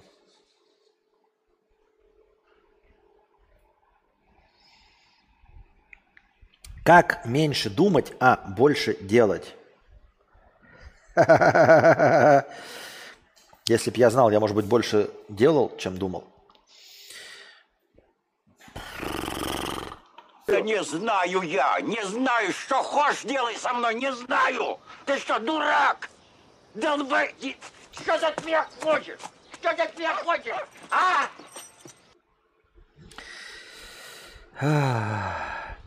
Че такой напряженный? Аж лоб вздулся. Давление? И, кстати, как у тебя вообще с ним? Следишь? Возраст все-таки? Не, давления никого нет. У меня лоб не вздулся, я не знаю, чем. Нет, у меня глаза слезятся, я же говорил уже от э, чего-то. От чего-то цветущего или я не знаю. А еще озвучивать свои мысли на камеру, скажем, в прочтении книжек разных жанров и годов. Что еще планируешь прочесть? Я ничего не планирую. Что-то я не понял. Начало вопроса нет ГХДС. Я- А еще озвучивать. Начинается с «а еще озвучивать». Я не понимаю. У меня нет ничего в планах читать. Все за ваши деньги делается. И только в прямом эфире. Потому что под запись это, ну, я не знаю, в бусте еще может быть. А, Потому что это же все нарушение авторских прав. Нельзя сделать это своим форматом. Аудиокниги – это э, другой бизнес. Я не могу в него войти. Там, вы нарушаете авторские права. Ну как это можно? Просто взять чужую просто книгу и- и- и прочитать. Это же, это, это же нельзя, это же ты просто берешь чужое. Это как взять вот прям, блядь, блядь, я не знаю, вот взять помещение и взять на нем, блядь, надпись там Луи Виттон, перевернуть ее и сказать, блядь, Луи Виттон кафе, блядь. Но это же уму непостижимо такой хуйней страдать, блядь. Обить все диваны, блядь, Луи Виттоном и просто такой сказать, блядь, у меня Луи Виттон кафе, даже не спросив Луи Виттона. Это же невозможно. Это же невозможно в правовом обществе такая хуйня. Абсолютно. Поэтому как я могу читать чужие авторские произведения? Это, блядь, тут мои полномочия, все. Представляю виниловый плеер на батарейках. Ах. Только на патефоне ты будешь таскать, там, знаешь, эти пластинки, так, э, там же продиджи не поставишь. Ж невозможно, ты поставлю темную ночь. А какая цена вопроса в долларах за жопстик? А то эти ваши донги сложно. В долларах? Блять. Доллары это сложно, сейчас скажу.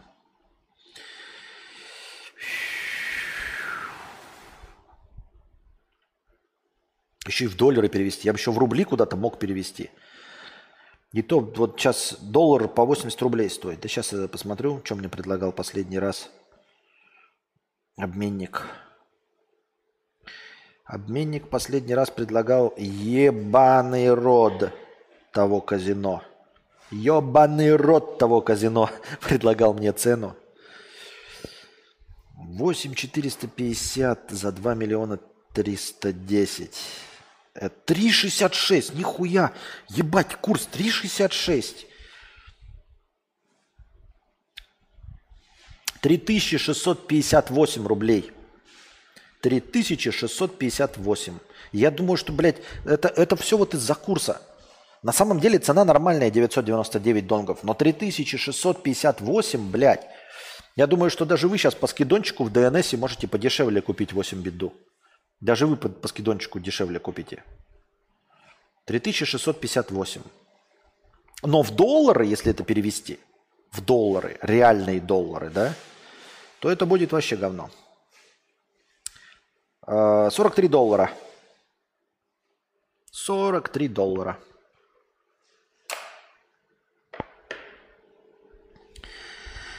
Эхолоты фигня, пишет Вач. А, Я вот смутно помню, как в детстве смотрел мульт «Эхолеты». Там мужики в экзоскелетах воевали. Константин, а ты скучаешь по какому-нибудь мульт или сериалу, который никогда не ребутнут? Скучаю, потому что не ребутнут? Нет, вообще. Мне так, наоборот, кажется, что ребутать не надо. Потому что, особенно мультсериалы. Ну, то есть, и надо посмотреть еще, что там с утиными историями стало. Может, они получше стали. Можно их воспринимать просто как продолжение, не как ребут. Я просто не знаю, вот ты что думаешь, нужен кому-то ребут? А что закрываешь дверь, я тебя спрашиваю? Ты бы какой-нибудь ребут мультиков... Что, Мишки Гаммери? Да нахрен они нужны. Их и тогда-то смотреть не надо было. Ведь смурфики, скукотищи ебаные. Мишки Гамми никогда не любил. Вот это говнище. Анастасия никогда не любила, говорит, утиные истории. Вообще. Я ее даже за это от, от мультика. Я ее даже за это отпиздил сразу, как сказала. У меня, как, знаете, как рефлекс. Тут такой леща.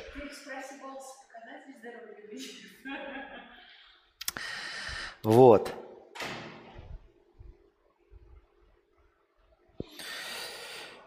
Поэтому мультики ребутать я вообще не знаю, что. Но вот я говорил уже, спрашивал когда-то, в детстве я смотрел. Может быть, если бы в детстве я попадался на аниме, я бы стал любителем аниме. Но я что-то не попался в детстве на аниме. Вообще никак. И поэтому... а, то есть я попадал на аниме, но не, не попадал, как им сказать, они их показывали по кабельному каналу, и, наверное, часть из моих друзей э, тогда и подсели. Но я не успел проникнуться. То есть я попадал на какой-то, блядь, конец одной серии, а все остальное время я в это время учился и никак не мог попасть. Но я помню какое-то аниме, чисто по образу. Я вроде даже у вас спрашивал, и мы вроде как выяснили, но я почему-то забыл, что это было. В общем, э, самолеты какие-то. Там заставки, насколько я помню, самолет садится. И, по-моему, он не был трансформером или роботом, а может и был. Ну, в общем, как обычно, там, значит, показывают какого-то пилота в самолете, и это в космосе, судя по всему, происходит. И вот этот самолет садится, или, или он садится, и ноги у него появляются, он идут вот с самолета. Это какое-то было явно аниме. И там какая-то была заставка прикольная, и вот эту заставку я почему-то помню, но больше ничего из этого аниме не помню. И помню, что мне было дико интересно, но нихуя непонятно, потому что это была, блядь, 18 серия 54 сезона. Ну или просто, я не знаю, ну то есть с середины начинал смотреть, и мне было интересно, но нихуя непонятно. И мне хотелось сначала посмотреть, но я не в курсе дела, что это было за аниме. И так никогда и не узнал. Или узнал, но забыл. Вот. Костя, ты говорил, что поедешь в Туле катать девушек на Приусе. Может, заедешь потом э, по пути в Армавир? На Приусе в Туле катать девушек, потом в Армавир? Да.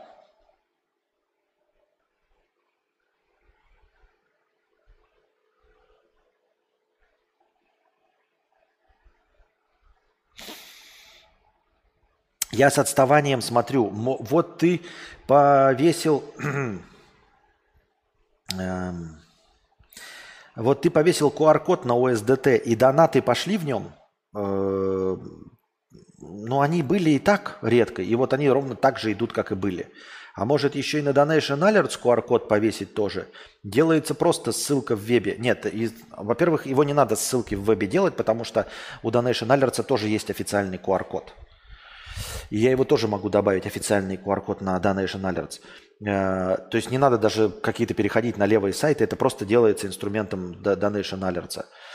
Э, и я просто к тому, что ссылка на OSDT, а я же постоянно об этом упоминаю, и она есть на, на кошелек. Это вот, вот, блядь, вот здесь вот это, видите? Это что же самое, это просто вот, вот этот номер длинный. И как бы редко, но метко донатили в OSDT и так, и сейчас донатят. Я не знаю, стало ли удобнее. Вот если бы э, случайник написал, типа, я задонатил только благодаря QR-коду, мы бы сделали из этого хоть какой-то вывод. А он не сказал только благодаря QR-коду, поэтому я не знаю. Зная память э, Костика, сейчас окажется, что это аниме про динозавров или что-то такое, а он помнит самолеты. Катать девушек на Приусе. Да, на Приусе. Так, вот вы говорите, да?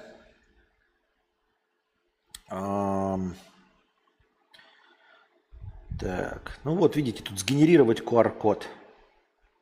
Тут прямо вот сгенерировать QR-код есть, скачать PNG картинку кода. Вот, блядь, она сразу же типа тут и все.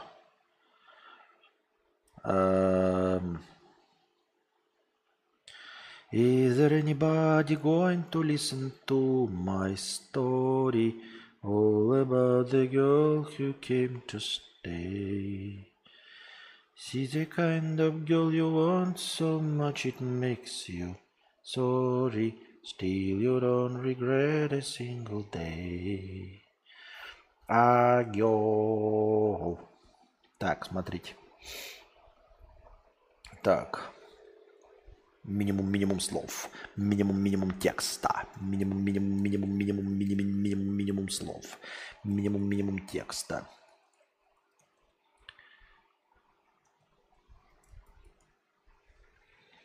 Минимум минимум слов. Минимум минимум текста. Минимум минимум слов. Минимум минимум текста. Минимум минимум слов. Минимум минимум текста. Текста. Минимум, минимум, минимум, минимум слов. Минимум, минимум текста. Так.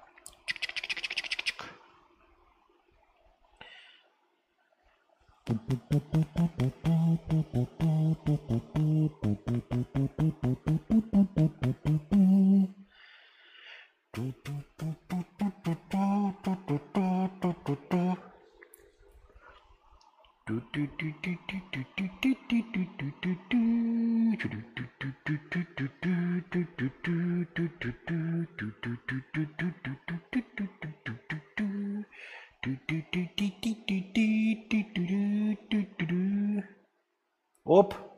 Минимум минимум слов. Минимум минимум текста. Так лучше? Ну и чё?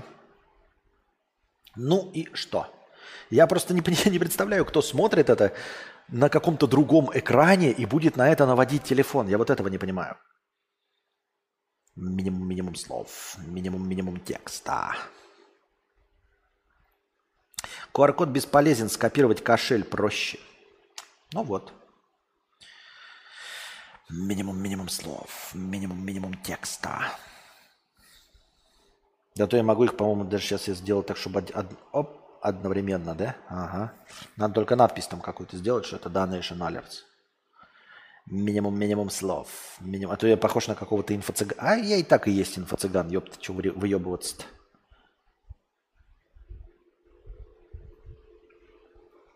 Так. А...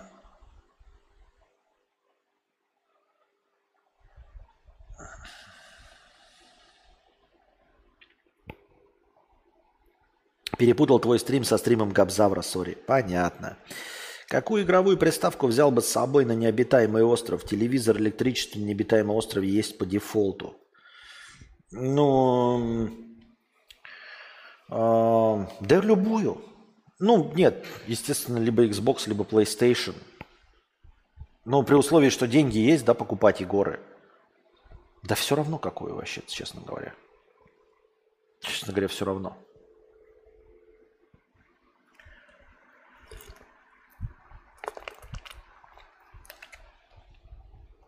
Не знаю. Наверное, не знаю.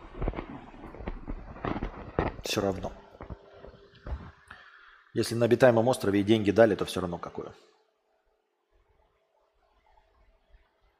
Я имею в виду, конечно, есть там у а, условного PlayStation побольше эксклюзивов, но у меня и бэклог игр охуевший, огромный, поэтому мне до эксклюзива, как до Пекина раком, так-то по большей части.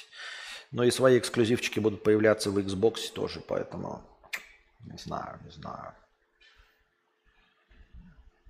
Не знаю, не знаю.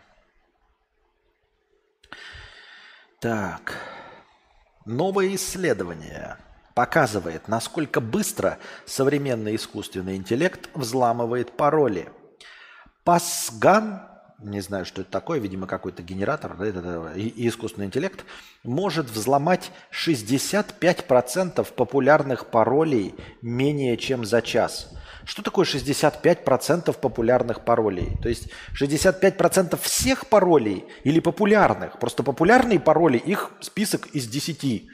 Кверти 1, 2, 3, 4, 1, 2, 3, 4, кверти, кверти 1, 2, 3, 4, кверти 3, 4, 2, 1, password, год, love, э, Стивен Кинг, я не знаю – из этих 10 популярных паролей 65% угадать в течение часа, ну молодец.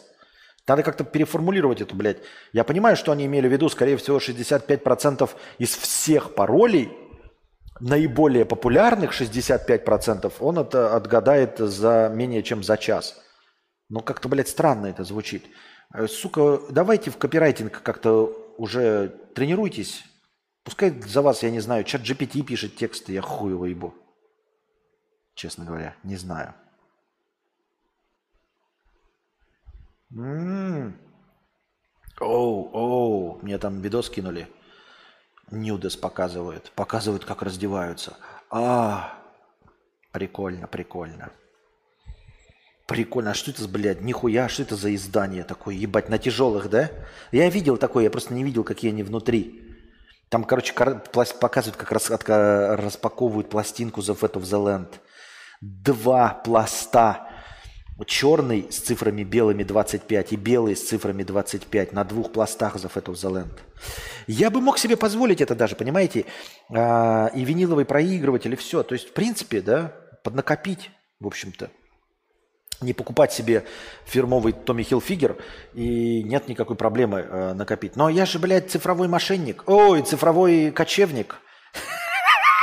Оговорочки. Поэтому мне куда вот такую дуру? Куда мне такую дуру тащить? Мне сейчас все самое главное, ребята, э, почему я так э, там переплачиваю за MacBook и все остальное? Потому что я цифровой кочевник. Мне нужно минимальный вес. Минимум-минимум веса. Минимум-минимум места, минимум-минимум веса, минимум-минимум объема. Если вы думаете, что у вас надежный пароль, пора подумать еще раз. Новое исследование от Home Security Heroes показывает, как быстро и легко искусственный интеллект может взломать ваш пароль. Исследователи использовали PASGAN, генератор паролей, на основе генеративно-состязательной сети GAN – PassGAN отличается от других генераторов паролей тем, что он не зависит от ручного анализа паролей. Напротив, б б б б б б б это все очень интересно. Короче говоря, генератор создает фальшивые данные, чтобы обмануть дискриминатор. Между тем, работа дискриминатора состоит в том, чтобы отличить настоящие данные от поддельных данных, созданных генератором. Это становится игрой в кошки-мышки. Чё, блядь, я читаю техническую хуету? Соль-то какая? Инструмент Пасган 15 миллионов 680 тысяч распространенных паролей из набора данных RockU для обучения модели. Для тех, кто никогда не слышал о RockU, это был разработчик виджетов для популярных социальных сетей, таких как MySpace или Facebook.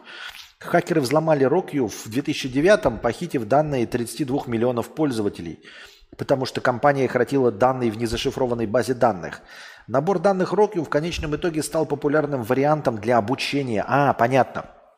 То есть было какая-то, э, какой-то, блядь, ну, условный сайт, на котором, у которого было очень много пользователей. И все их пароли хранились в открытом виде. То есть как бы...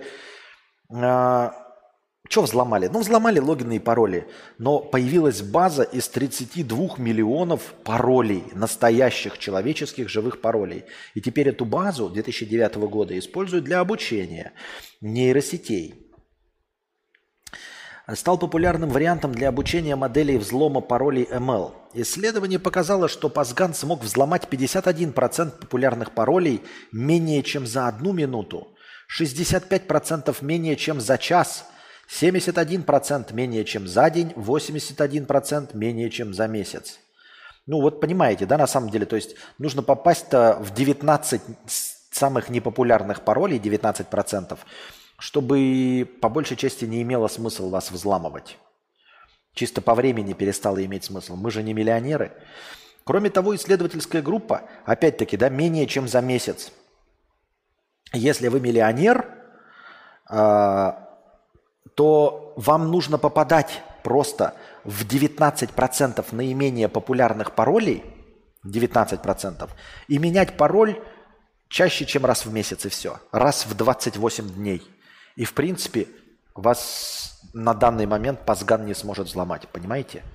То есть, как я из этой статьи прочитал, смысл в том, чтобы достаточно редкий пароль использовать, который не попадает в 81% популярных, и менять его чаще, чем раз в месяц, и тогда как минимум эта система не сможет вас взломать просто подбором. Кроме того, исследовательская группа представила результаты своих выводов в таблице. Как вы можете видеть на изображении ниже, мгновенно был взломан почти каждый пароль из шести и менее символов. То есть шесть и менее символов вообще взламывается мгновенно. 4, 5, 4-5 символов мгновенно, 6 символов мгновенно – почти 4 секунды тратится на шестисимвольный пароль. Значит, короче, чтобы вот этой таблице интересной, да, а, получается, чтобы, ну, хотя бы за месяц выходить, вот 4 недели взламывается десятизначный пароль, десятизначный, а, состоящий из а, больших и малых букв. И больших и маленьких букв, десятизначный. Если мы возьмем десятизначный из больших маленьких букв и цифр, то на это уже потратится 6 месяцев. Если мы возьмем э, большие маленькие буквы, цифры и символы, тоже десятизначные, то на это потратит система 5 лет. Ну, то есть, понимаете, да? Давайте берем просто случайный набор э, букв, цифр и символов – в количестве не менее 10 штук. И таким образом мы получим живучий пароль, который система способна взломать за 5 лет. Вот, 6 квадриллионов лет – это 18-значный пароль, состоящий из цифр, букв больших и малых и символов. Всего 18, и это будет невзламываемый пароль вообще. Ну, 6 миллионов, 6 квадриллионов лет, что ли. Кроме того, так, э, как вы видите из таблицы, по данным организации, пароли длиной более 18 символов считаются безопасными для таких инструментов, как Пасган.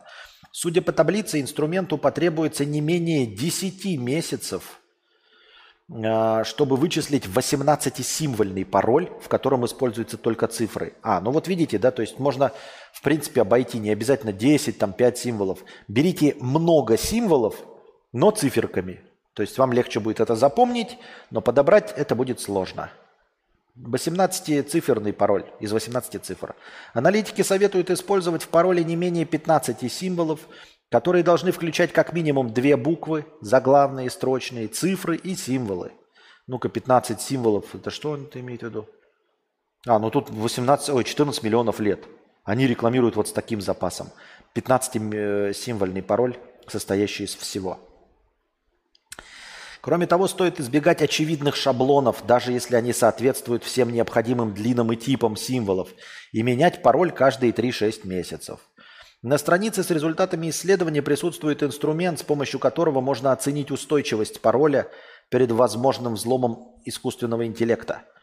Компания заявляет, что введенные в этом поле данные не сохраняются и не передаются, и нет оснований им не доверять. Ребята, значит, есть в интернете сайт, где вы вводите свой пароль, и он вам пишет, какова вероятность его взлома. Этот пароль нигде не сохранится.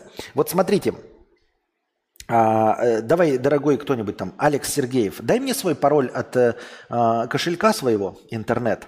Я проверю, насколько этот пароль невзламываемый. Я не буду сохранять твой пароль и никому его не скажу, Алекс Сергеев. Дай мне пароль от своего э, криптокошелька, где лежат 18 биткоинов. Я проверю, насколько хороший это пароль, никому не скажу. И, конечно же, использовать не буду его никогда. Поверь мне, от чистого сердца. Костя, простите, а вы смотрели фильм «Треугольник печали»? Если смотрели, вам понравился? Я не смотрел «Треугольник печали» и ничего по его поводу сказать не могу.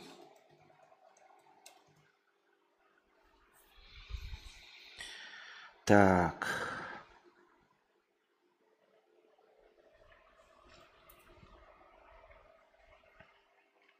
Сразу себе записал его, чтобы посмотреть. Я просто забыл, мне Анастасия про него говорила, говорила. Пазган звучит как пушка из игр Кадзимы. Все эти QR-коды какая-то магия, неведомые каракули, коих существует миллиарды, минимально отличающиеся друг от друга, которые телефон считывает в считанные секунды. Программисты в Хогвартсе придумали, а мы маглы схавали. Да. Вода теплая или холодная в стакане? Теплая. Стакан чистый-чистый. Вода свежая, свежая. Только что налил.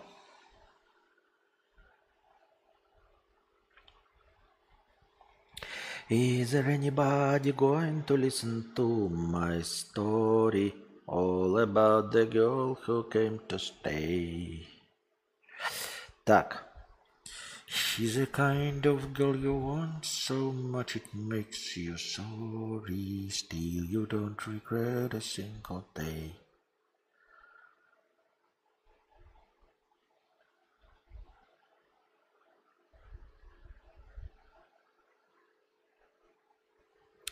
Свою забегаловку Егор... А, ну Егор Крит и Тимати открыли вот это Гуччи кафе. Там, как обычно, очередь набралась, чтобы посетить и слить бабки и без того богатым товарищам.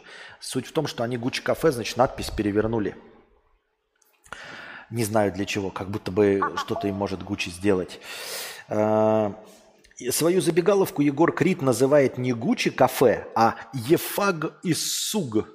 Ну, то есть читает вот в обратную сторону. Что, не смеетесь? Страницу с названием Гуччи кафе уже удалили. Вместо нее создали новую, уже с другим названием, и ее уже снесли. Обратите внимание на змею в кустах под вывеской Ефаг и Суг. И как вам? В этом заведении можно в ближайшее время устроить... Боль... Так, реклама какая-то. Какая-то реклама. Ну, короче, они там Тоси-Боси Маракоси пытаются создать э, в запрещенной сети э, страничку своего заведения. Но, как оказалось, да, я же вам говорил, что нельзя никого формально наебать в таких системах. Как э, Стас как просто пытался наебать YouTube, делая интервью, как Лебедев пытался наебать YouTube, делая канал якобы с интервью. И значки ЛГБТ не поможет, потому что если вы не угодили кому-то, да, то там нету никаких формальных алгоритмов. Никто вас не будет держать просто потому, что вы повесили значок ЛГБТ и делаете вид, э, что даете кому-то интервью. Вы же помните, это же так и не сработало в конечном итоге. Почему они решили, что в запрещенном грамме сработает? А давайте перевернем буковки, давайте как-то по-другому назовем.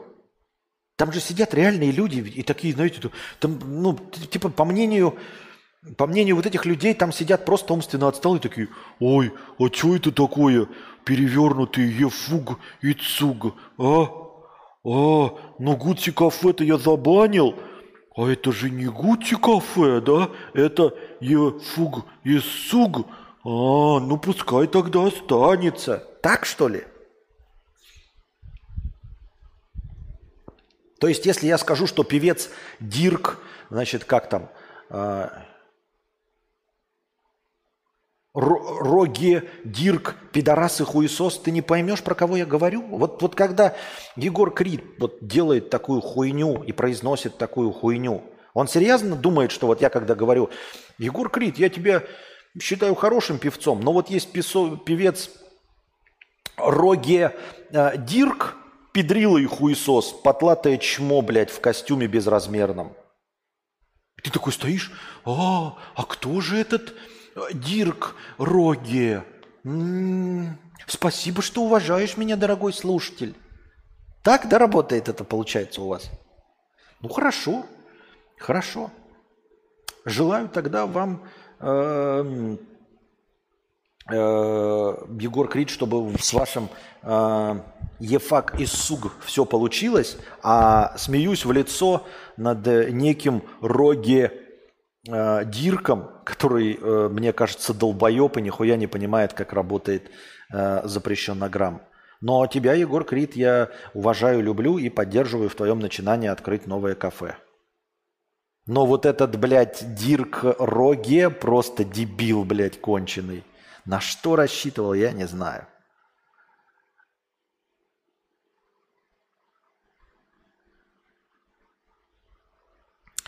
Так. If I could save time in a bottle. Ти-ти-ти-ти-ти-ти-ти.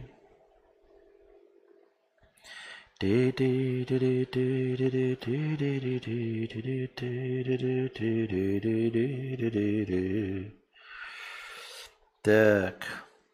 Вот хорошая новость. Вот эта новость я понимаю. Хайн, ну я только не понимаю, почему, вы знаете, такие какие-то очевидные вещи возникают. Ты такой думаешь, почему никто не сделал этого триллиард лет назад? Значит, Хайнс выпустили кетчуп с двумя крышками с разных сторон. Теперь любителям соуса больше не нужно бить по донышку упаковки, трясти ее, удалять кетчуп, э, умолять кетчуп вылиться на блюдо. Достаточно лишь перевернуть бутылочку. Инновации, которые мы э, ждали. Я, честно говоря, не очень понимаю, потому что реализована вот двухкрышечная система, она реализована в той бутылке, которая всегда стояла вверх ногами. Понимаете? Вот смотрите. Сейчас я попытаюсь картиночку вставить. Ну, мы все с вами знаем кетчуп Хайнс, да? Все дела. Вот. Даже, блядь, вот у меня картинка вьетнамская. Сейчас скопировать. Ох. Копировать адрес изображения. Вставляем браузер.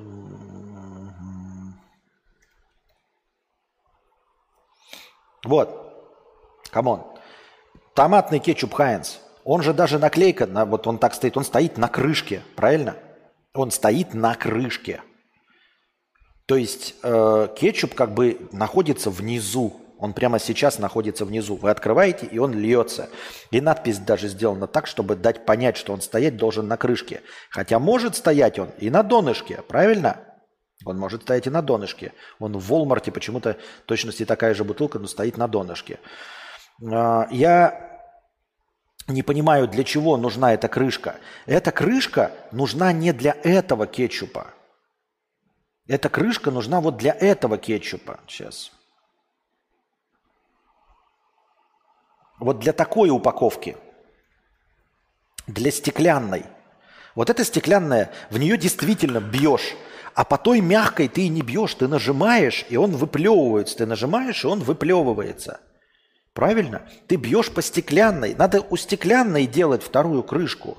А у пластиковой-то зачем? Мало того, что не зачем, потому что на нее нажимаешь, так еще и э, она изначально стояла вверх ногами. Она изначально стояла вверх ногами, то есть весь кетчуп все равно внизу, и тебе нужно просто поджать. То есть, по идее, вторая крышка, она должна быть воздуховодом для вот этой стеклянной бутылки. Для стеклянной бутылки ты открываешь вторую крышку, и воздух туда попадает. И поэтому, то есть, ты, когда ты трясешь, у тебя, блядь, нет, у тебя вакуум сверху держит, блядь, кетчуп, который стоял вот так, и он, ну, ему нужно, чтобы воздух попал в него, что тогда он сделает вот это и капает. До этого момента э, тебе нужен воздух, и ты можешь открыть, и тогда воздух попал, и он сразу потек туда вниз. Так в стеклянный, зачем в пластиковый делать двухсторонний? Объясните мне, я что-то, блядь, не угадываю вообще. И они это так преподносят, и вот это как издевательство. Потом в будущем я такой, и этот будет продаваться, будет стоять на прилавках, и я такой, а зачем? И все люди будут покупать. А зачем, я не понимаю. Они будут это покупать. Если пластиковая бутылка и сейчас прекрасно работает, для чего крышка на пластиковой бутылке со второй стороны? Объясните мне. Опять все замолчали. Зачем крышка на пластиковой бутылке со второй стороны? Ведь пластиковая бутылка уже стояла вверх ногами, она уже стояла кетчупом вниз к крышке. И она уже не надо было долбить, ты уже нажимаешь. У стеклянной надо было делать крышку-то сверху.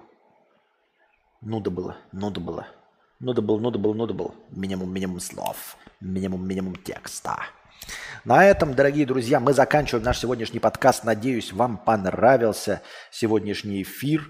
Э, вечер воскресенье, час ночи, да? Мы дошли до 144 зрителей, дошли до конца хорошего настроения, которое нам обеспечил случайник. Он так и не появился второй раз и не пояснил, что на что он задонатил. Но мы половину его хорошего настроения отсидели за сегодня. Спасибо большое за хорошее настроение, случайник, за донат в ОСДТ. Донатьте в ОСДТ, дорогие друзья. ОСДТ принимается по курсу 100 к 1.